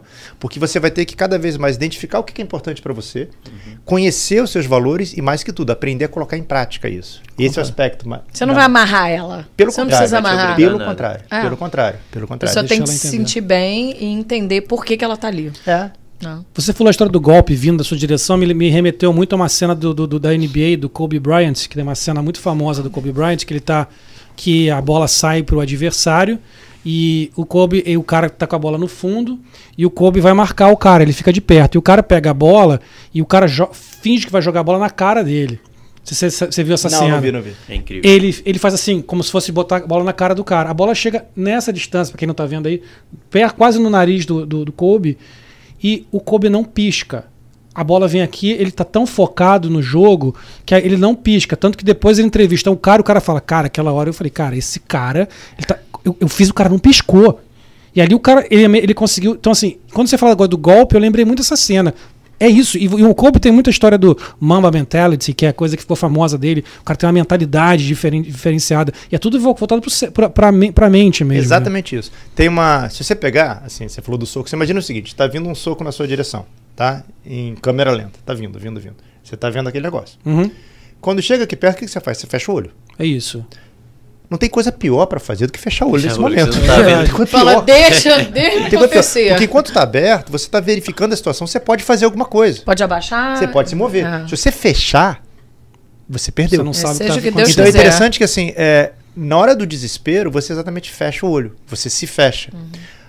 A ideia é exata e rigorosamente isso que o Kobe Bryant conseguiu fazer. Você conseguir perceber a situação até o final. Exato. Porque se aquela bola bate nele, aberto ou fechado o olho, não ia mudar nada pra ele. Não, e ele ia ganhar. a Ele o cara ia expulsar o adversário. expulso. Não ia mudar nada. É. Entende? Então, essa ideia de você observar a situação, não temer a situação, tá de frente para a situação, tá aberto para a situação, seja o que for, né? Você tem muito mais condições de agir adequadamente, de reagir adequadamente, do que se você entrar em pânico. Então, esse controle da própria da própria emoção, é, de certa maneira, fica errada. ah, o termo fica errado se falar de controle. Você não está tentando controlar a emoção. Pelo contrário, você está deixando vazar aquela emoção. Porque você fica mais habituado a ficar em situações tensas. Entendi. E por isso que eu disse lá no início. Você começa a se habituar a ver o seguinte: poxa, tal coisa, ela parece pior do que ela é de fato. E você fica aberto para ela. Fantástico. Sim. Uma coisa que eu, que eu tra- seguindo também nisso, eu acho que pessoas que são que têm esse tipo de mentalidade e autocontrole, elas são amedrontadoras. Pra quem não é. Uma coisa que eu sempre falei é a seguinte, é quando a gente, quando uma coisa que eu aprendi na, era, na época que eu era mais, mais novo, é que pra você sair de uma briga, né, de uma, de uma situação, bastava você se manter neutro, quieto, tranquilo e confiante. O outro cara olha, parece que ele olha pra você e fala assim: por que, que esse cara tá tão autoconfiante? Tem alguma É isso coisa mesmo, ali, É isso mesmo. né? É isso mesmo. Só pra você ter uma ideia, a gente fala assim, poxa, no popular, né? Eu vou brigar com aquela pessoa, tô com medo dela. O outro também tem medo. Exato. Isso é animal. Os Isso. dois lados têm. Entende? Então é evidente que esse aspecto, assim, ele compõe muito. Eu vou te dar um exemplo, assim, é, é, sobre essa frieza. Eu odeio negociar. Assim, qualquer coisa que eu vou comprar, é tanto, tanto eu pago, pago, acabou. Se começar a negociar muito, me cansa, eu não quero perder tempo com aquilo. Uma vez eu fui vender um carro. É, e aí, assim, na verdade, eu contrário, fui comprar o carro. Né? A venda foi uma outra história engraçada. Eu fui comprar um carro. E aí eu peguei, de fato, eu vi que o carro estava com valor acima e, tipo assim, eu acho que o certo era X. E aí o cara fala o seguinte para mim, depois de algum tempo já conversando e negociando coisas que eu não queria fazer, ele fala Sim. assim, ah, então vou fazer o seguinte, eu perco um pouquinho, você perde um pouquinho. Quando ele falou, eu falei, não, então não quero não. Por Porque que, que eu não tenho que faz sofrer a sentido. mesma coisa Eu que perder você? e você perder? Ah. Não faz sentido. Exato. Se eu perco e você ganha, faz sentido. É. Se eu, você perde e eu ganho, faz sentido. Agora, os dois, Os dois perderem perderem, é mais tem alguma coisa errada. Não É faz isso, sentido. é isso, é e aí eu isso. encerrei a negociação. Não, mas peraí, volta aqui. Não, não, não, não. Não, não quero quero. mais. Porque ou ele tá mentindo, e eu não quero negociar com o mentiroso, né? Ou de fato os dois estão perdendo. E aí não vale a pena. Então é interessante que esse tipo de negociação, é, eu não sei se ele aprendeu alguma coisa com isso, mas ele perdeu aquela venda naquele momento. causa Ali disso. ele aprendeu. Entende? Quer dizer, eu não estava jogando ali com ele. Sabe? Você estava inteiro na situação. Sim, sim. Quando você vai para qualquer situação, se você vai inteiro, de fato, pro outro lado, se ele estiver blefando, ele pensa, pô, será que vale a pena? Cê- exato, você vai inteiro. Eu, eu sou que nem você nesse ponto. Eu não gosto de negociar nada. Eu tenho uma, uma um, para mim na minha cabeça assim: se você tá me cobrando X, é o que vale o seu, o seu trabalho. Ou eu tenho, ou eu não tenho. Quando eu sim, quando eu entro numa negociação, e fala, pô, você foi burro, você não negociou. Eu falo, cara, por que, que eu fui burro? O cara me pediu o valor dele, eu paguei o valor dele.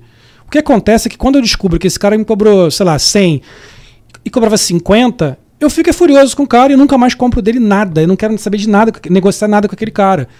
Eu gosto de negociar com um cara que fala é 100, eu sei que ele está me cobrando melhor.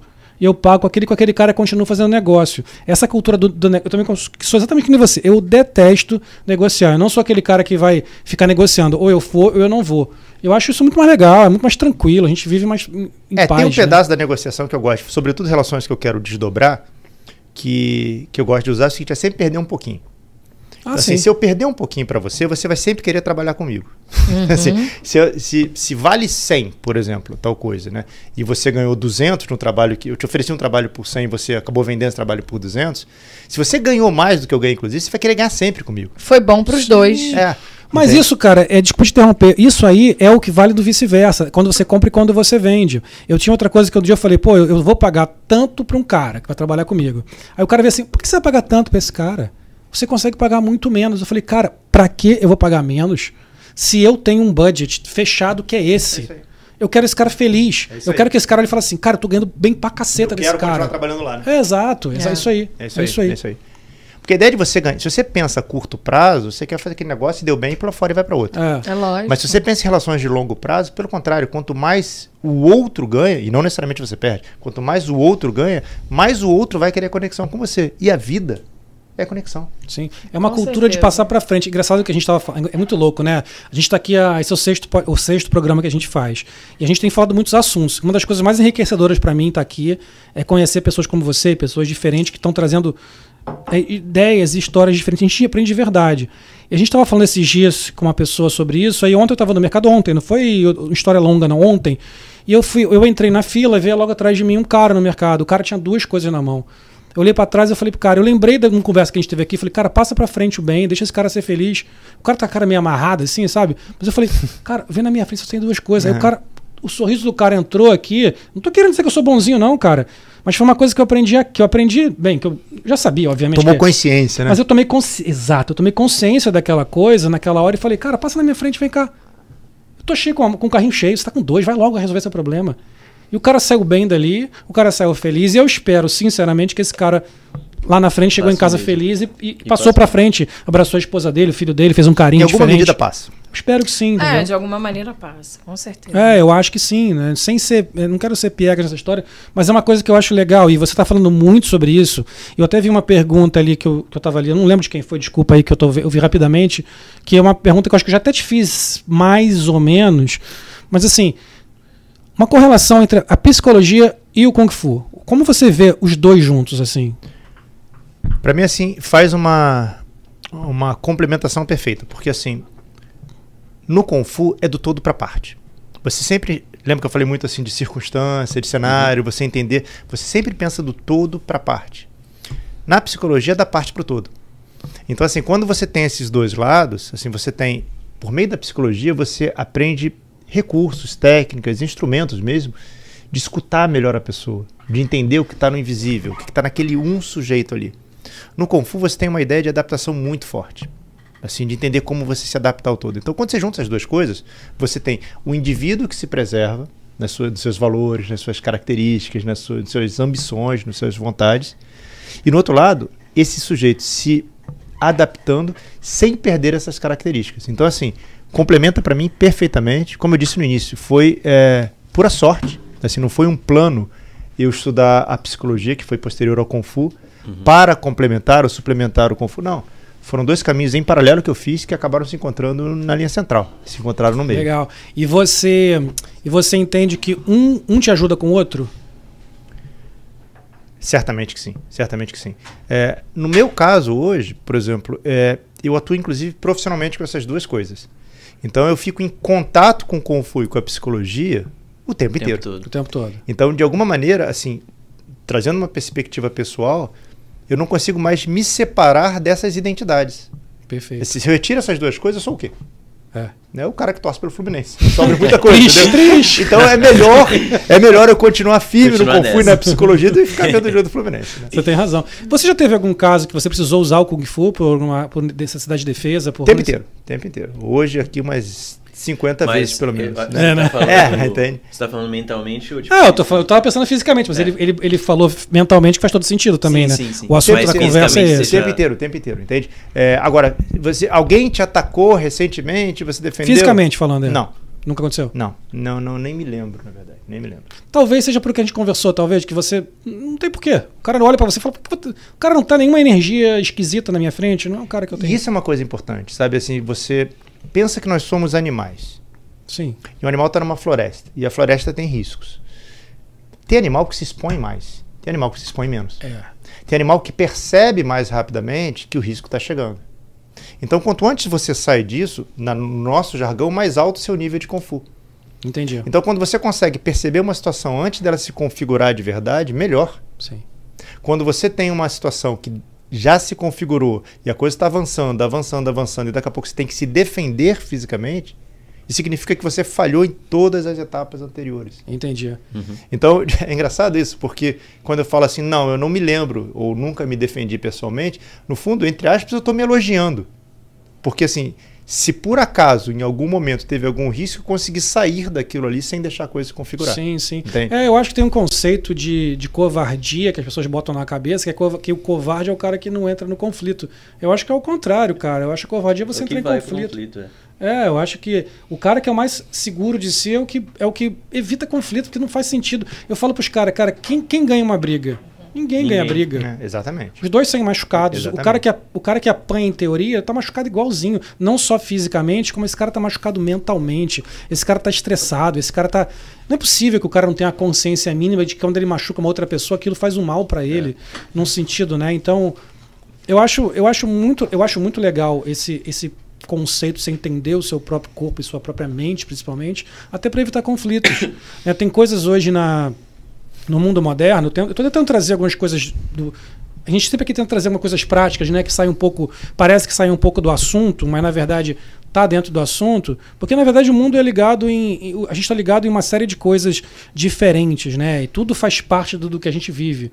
E o teu conceito de, de Kung Fu, que pelo que está conversando muito, tem a ver com o jeito que as pessoas vão viver esse mundo que tem uma série de coisas acontecendo que a gente vive nas nossas vidas no dia a dia. Que eu acho que eu acho que assim, muito mais do que entender o kung fu ou, ou a psicologia ou o que você, eu estou falando disso especificamente porque isso- que é o que você faz, é que a gente acorda. Onde que você deu uma resposta agora para mim que foi foi uma das mais fantásticas que você deu, que foi eu já usei 50 vezes o kung fu aqui. Mas eu acho que é isso que é legal. Quando você acorda para tomar café da manhã, provavelmente você vai usar É isso aí.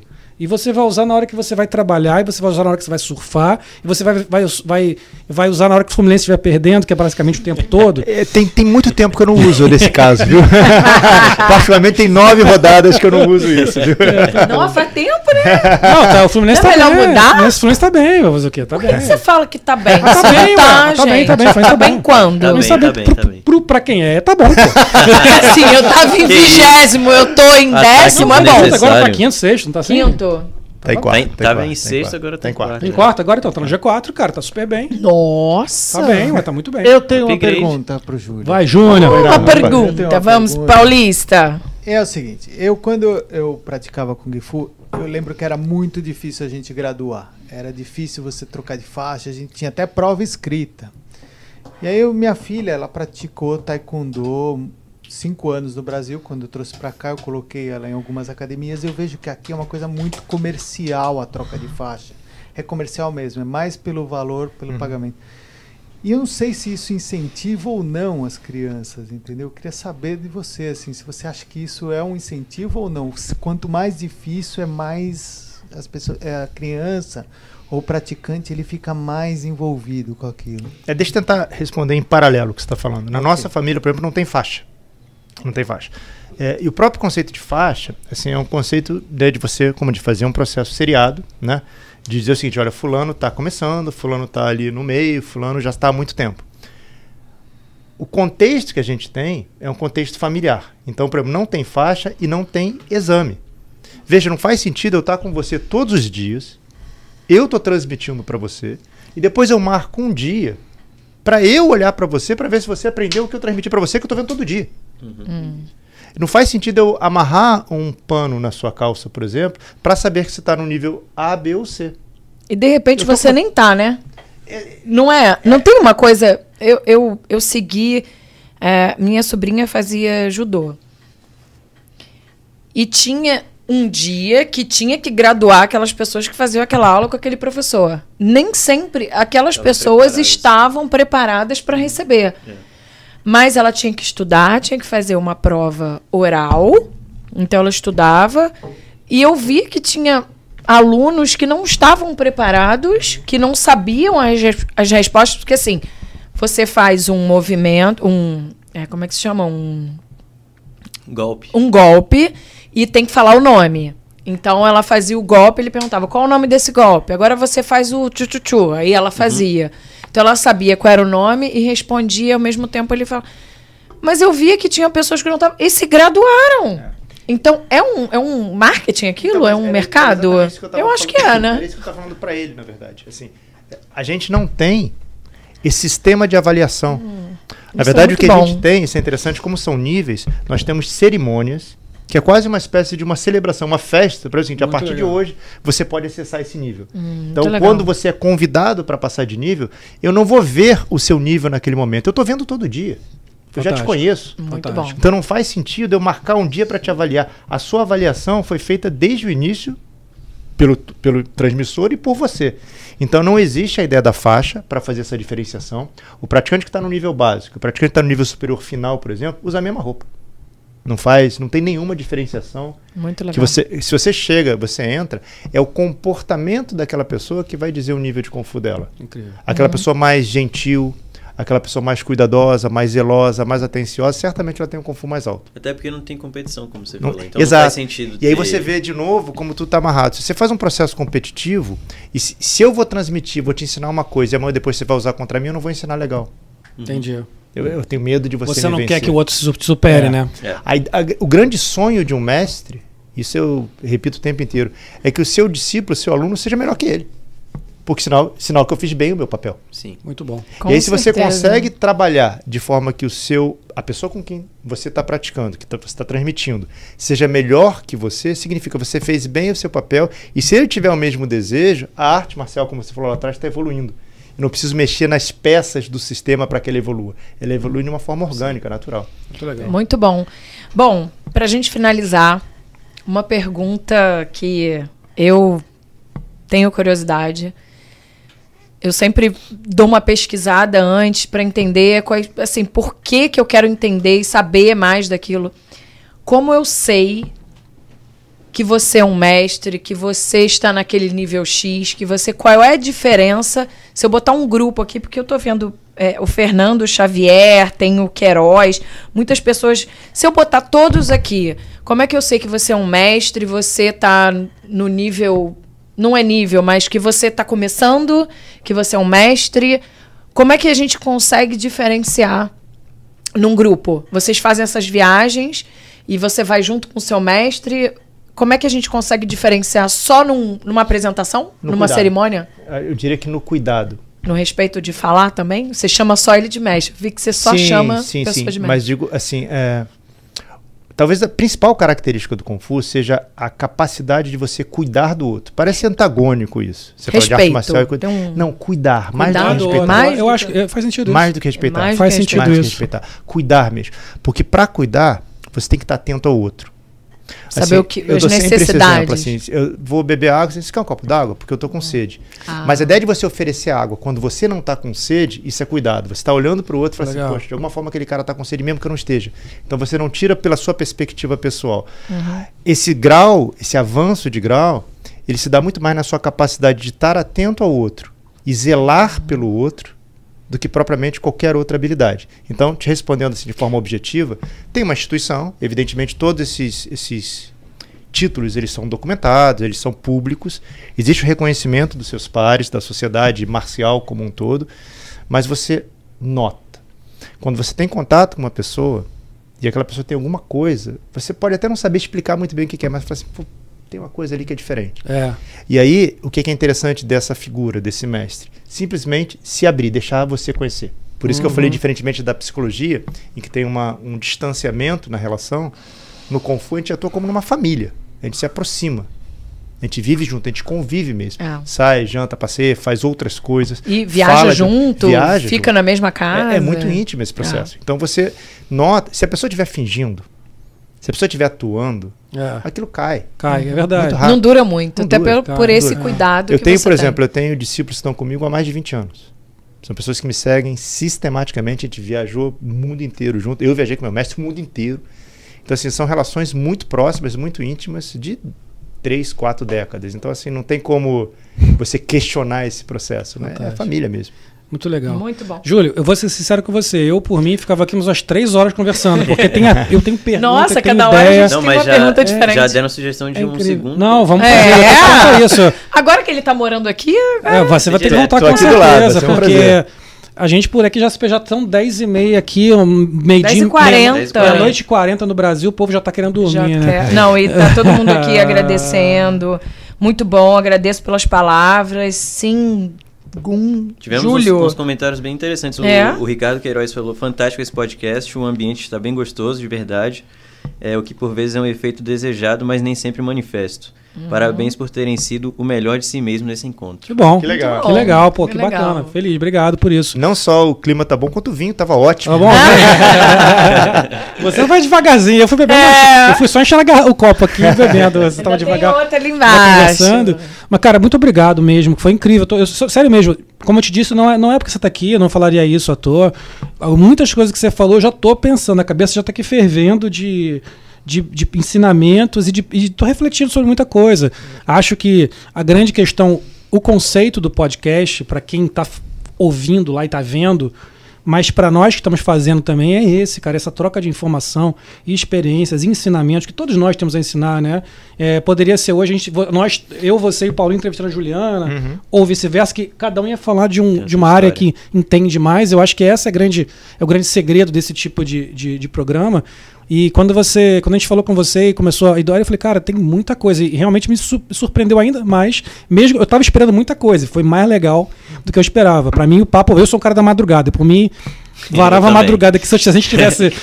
Nossa, Eu Essa galera, Deus. essa galera da madrugada acorda meio-dia. Eu acordo às seis, então eu, eu, Então, eu assim- sou nova, 25 anos, você é, dorme pois cedo é, e acorda acorda cedo. Então, quem queria aí, tem, quem te queria mais aí, reclamar aí com a, com a, com a Não, garotinha, tem, a com a tá novinha. de que não 25. tem ninguém com sono aqui. no Tá vendo? chat. Mas aí- peraí. Outro, tem- outro tem filha, também tá lá, não tem jeito. É, não, não, Não, a gente, nós vamos ter outro, com certeza. A Vamos. ideia é termos, é um prazer. é termos outros. A gente quer fazer a prática, com certeza. Vai ser um prazer Ah, vamos enorme. marcar, vamos marcar Vamos. Pô, com o maior prazer, cara, com o maior prazer. Ah, a gente Também, pode fazer também, filmado. né? É, Vamos filmar, vamos Eu acho que a gente tem que marcar um dia. Você prometeu aqui, tem muita gente querendo fazer. Todo Faz um mundo grupo. marca um grupo Legal, perfeito. Vamos filmar. e vamos, Vamos- filmar. legal, Eu acho perfeito. que é legal a gente conhecer não só prazer. na teoria e na prática. Vai ser muito legal, vai ser muito Com um especial. prazer. Com com todo prazer. Eu acho que você tirou dúvidas, você explicou que, na, que todo mundo tava perguntando. Ah, teve uma pergunta assim: qual é a diferença do Krav Maga pro Kung Fu? Tem muita gente curiosa para Deixa esse próprio, próximo episódio. próximo. Essa é a pergunta para depois. Mas é assim, da gente sentar e entender que não é um esporte. É, eu, eu quero fazer, porque não adianta, não, não me bota pra fazer meditação, que eu não vou fazer. me bota pra ir numa rave que eu vou estar feliz. Então, eu preciso disso, eu gosto. Se eu não tô trabalhando, se eu não tô. Eu trabalho com evento, então eu Canalizar não a durmo. não- energia é a Ah. coisa mais importante que tem. Tendo pouco, tendo muito, você tem que canalizar. E é um equilíbrio. É a mente com o corpo, que nem a meditação. Você tá ali ouvindo, mas você tá parado. Você consegue equilibrar daquele jeito, quem consegue, eu não. então eu tô louca pra, pra experimentar. A Vamos- gente vai fazer um grupo Vamos fazer. com vinho, com Com biscoitinho. vinho. Aí é legal. vamos- vamos Aí eu acho que vai hein? ficar melhor. A primeira pergunta, uma das primeiras perguntas foi essa: pode beber? Pode beber? Pode? Ah, é, então pode vamos, beber. então vamos. Só fazer um comentário rápido, assim, é, Marcial vem de Marte, né, que é, que é Sim. guerra, e um grande general, Napoleão Bonaparte, tem uma frase que é brilhante, né? Ele fala assim, que o vinho é uma das coisas mais importantes do, da vida, porque nas derrotas ele precisa, e nas vitórias ele merece. Ele merece. Então, assim, o tempo Adorei! Você precisa- Peraí, vou anotar. Bota aí, bota aí. Vou Bota aí, bota aí na. eu preciso disso. Minha Paulinho, essa vai pro corte. E é uma pessoa que entende de, de, de guerra, né? Vamos repetir? Peraí, só um minutinho que eu vou anotar. Vamos lá. Júlio, como é que as pessoas te acham? Quiserem falar com você? É, pode ser pelo telefone, né? Eu posso passar o telefone aqui e pelo próprio site, né? É, que eu não sei de cabeça. Do site, né? A gente vai. Não, a Bota o gente- microfone a pra gente- Márcia, por favor. Vem, Márcia- Márcia. Márcia, Márcia que ela tem indignada. Márcia, nossa. Márcia tá indignada lá Márcia fora. tá indignada. Como assim? Eu fiz essa pergunta pra ele antes da gente sair de casa. Eu falei assim, Ela o fez um site, treinamento. tem O site e o telefone. Meu telefone eu sei, né? O site não. Fala o site, Márcia. Aju vai. Fala Eu passei pra microfone. Ó. Ela tem vergonha. Não, de qualquer maneira, a gente vai colocar gente na descrição coloca. do É, a vídeo gente sempre. Tá lá. Vocês... Tá, eu vou passar o telefone e quem quiser procurar, me procura diretamente. né? Sim. 786-857-1608. Perfeito. Ótimo. Aí Repete- pode ir um WhatsApp, mandar uma mensagem. Repete, repete, Pode repete, mandar repete, que o mensagem. povo- esse povo aqui é lento, não pegou, É, a- o, é não pegou o- ainda. O, o povo é lento. 786-857-1608. Perfeito. Não liga agora não, que tá acabando aqui a live ainda. galera. É, calma. E vai estar esperar gravado acabar, depois. depois né? tá É. gravado. Não, mas a gente vai colocar de qualquer maneira na descrição, sua, sua rede Seu social, Instagram. site. É, tem um site, eu lembrei agora o endereço. É que tem vários sites. Um deles é muito fácil, que é mestrejuliocamacho.com. Perfeito. Se for nesse, acho os outros. mestrejuliocamacho.com. Perfeito. Pronto. Vai estar na Lembrei descrição. outro, lembrei já outro. Ele não é do Instagram. Não, não, não Instagram, não. Instagram, Facebook, por favor, não. Mas pode procurar Júlio Camacho e agora ponto myvtmi.im. Jesus! Nossa. Olha, realmente. Realmente falou- o Camacho.com é melhor. MestreJúlioCamacho.com Ponto com, e de vai achar lá, pros outros. vai achar lá. Tá? Ah, com certeza, Júlio. Brigadaço mesmo. Foi maravilhoso. Sim, mesmo de verdade. Foi incrível o papo. Papo pra seguir. A gente vai seguir depois. Depois a gente Parte 2. Claro. podia marcar um vinhozinho. A gente continua tocando Claro. esse papo aqui. Sim. Um dia a gente filma ele novamente. E galera, faz você hoje, Paulinho, as finalmente, vai. Vou mandar um abraço pro meu amigo Marcinho que falou que tá acompanhando e disse que se você abrir uma academia de Kung Fu aqui, ele vai ser o primeiro aluno. Então, Opa. Opa! Deixa eu só fazer uma pergunta. Valeu. Quantas pessoas estão online agora? agora estão 50, mas a Quantas gente foi a curtidas tem agora? 64. Agora tem 65. Quantas então tá bom. curtidas Eu ia no- pedir Tá pra, bom, ia, tá ia pedir pra Pra ter, pelo menos, curtir. que todos curtissem, mas Sim, já, sim. já Mas todo mundo se inscreveu no, no, no- no- canal? No... É, vamos lá, ó, a gente tá agora. é, ganhamos inscritos, mas se você não se inscreveu e tá aí acompanhando, se inscreve que é muito importante. Galera, Vai ganhar desconto na, na academia. Isso, combinado. É isso. Galera, vai ficar. Hoje não vai, demora um pouco. O YouTube sempre precisa. Esses, essas lives têm mais de duas horas. O YouTube demora para É. processar, geralmente 24 horas. Mas essa conversa vai estar inteira no YouTube a partir de amanhã. Então, assim, pra quem quiser, quem não pôde ver, ou se algum amigo quer ver, manda, compartilha com os amigos, envia o, o link do vídeo. E a gente, durante a semana, geralmente até um dia antes do próximo, né, até com a terça, quarta-feira, a gente posta os cortes daqui dos- das partes Sim, mais sim. interessantes. Essa do vinho vai ter A essa do vinho vai frase. ter. É, se vocês tiveram algumas partes que vocês gostaram bastante que querem mandar para um amigo, provavelmente a gente vai colocar em um dos cortes, então depois você pega o link lá do corte e manda pro. pro Mas se não, sugere também, né, Paulinho? Pode Claro. sugerir que a gente É. faz o corte. Se alguém quiser alguma também, coisa para os amigos. Podem colocar aqui. Mas vai ficar disponível de novo no YouTube, no Spotify, no Apple Podcast, em Google vários. Podcast. Se- Anchor, uma Anchor. série de plataformas que vai estar em áudio também para quem está no carro, quem está ouvindo, né, na- lavando louça antes de dormir. Isso. Enfim, vai estar em tudo que é lugar, tá certo? Exatamente. Júnior, vamos para aquela tradicional de sempre? Pode ser? Aquela minha mensagem que vai mudar a humanidade? Ah, então deixa eu só mandar um beijo pro primo, Manda, Bernardo. manda, manda. Bernardo. Ele tá com fome. Tá com fome Love sempre. you. Faz o coraçãozinho pra Coração, Pâncreas, coração da né? pela metade. ele. É. Vai lá, Júnior, vem, Vai, fecha, fecha aquela manda. mensagem, aquela mensagem especial do. Que eu Qual sempre gosto de mandar, aquela da humanidade. Se inscrevam. Não, essa é a mais importante. É, a do, é, a do- é que, Lacinho no é peru? que muda a humanidade. Não. Essa é a mensagem. Essa agora, que todo Manda mundo aí. espera. Pode, Júnior? Me avisa aí. Solta a vinheta, cara.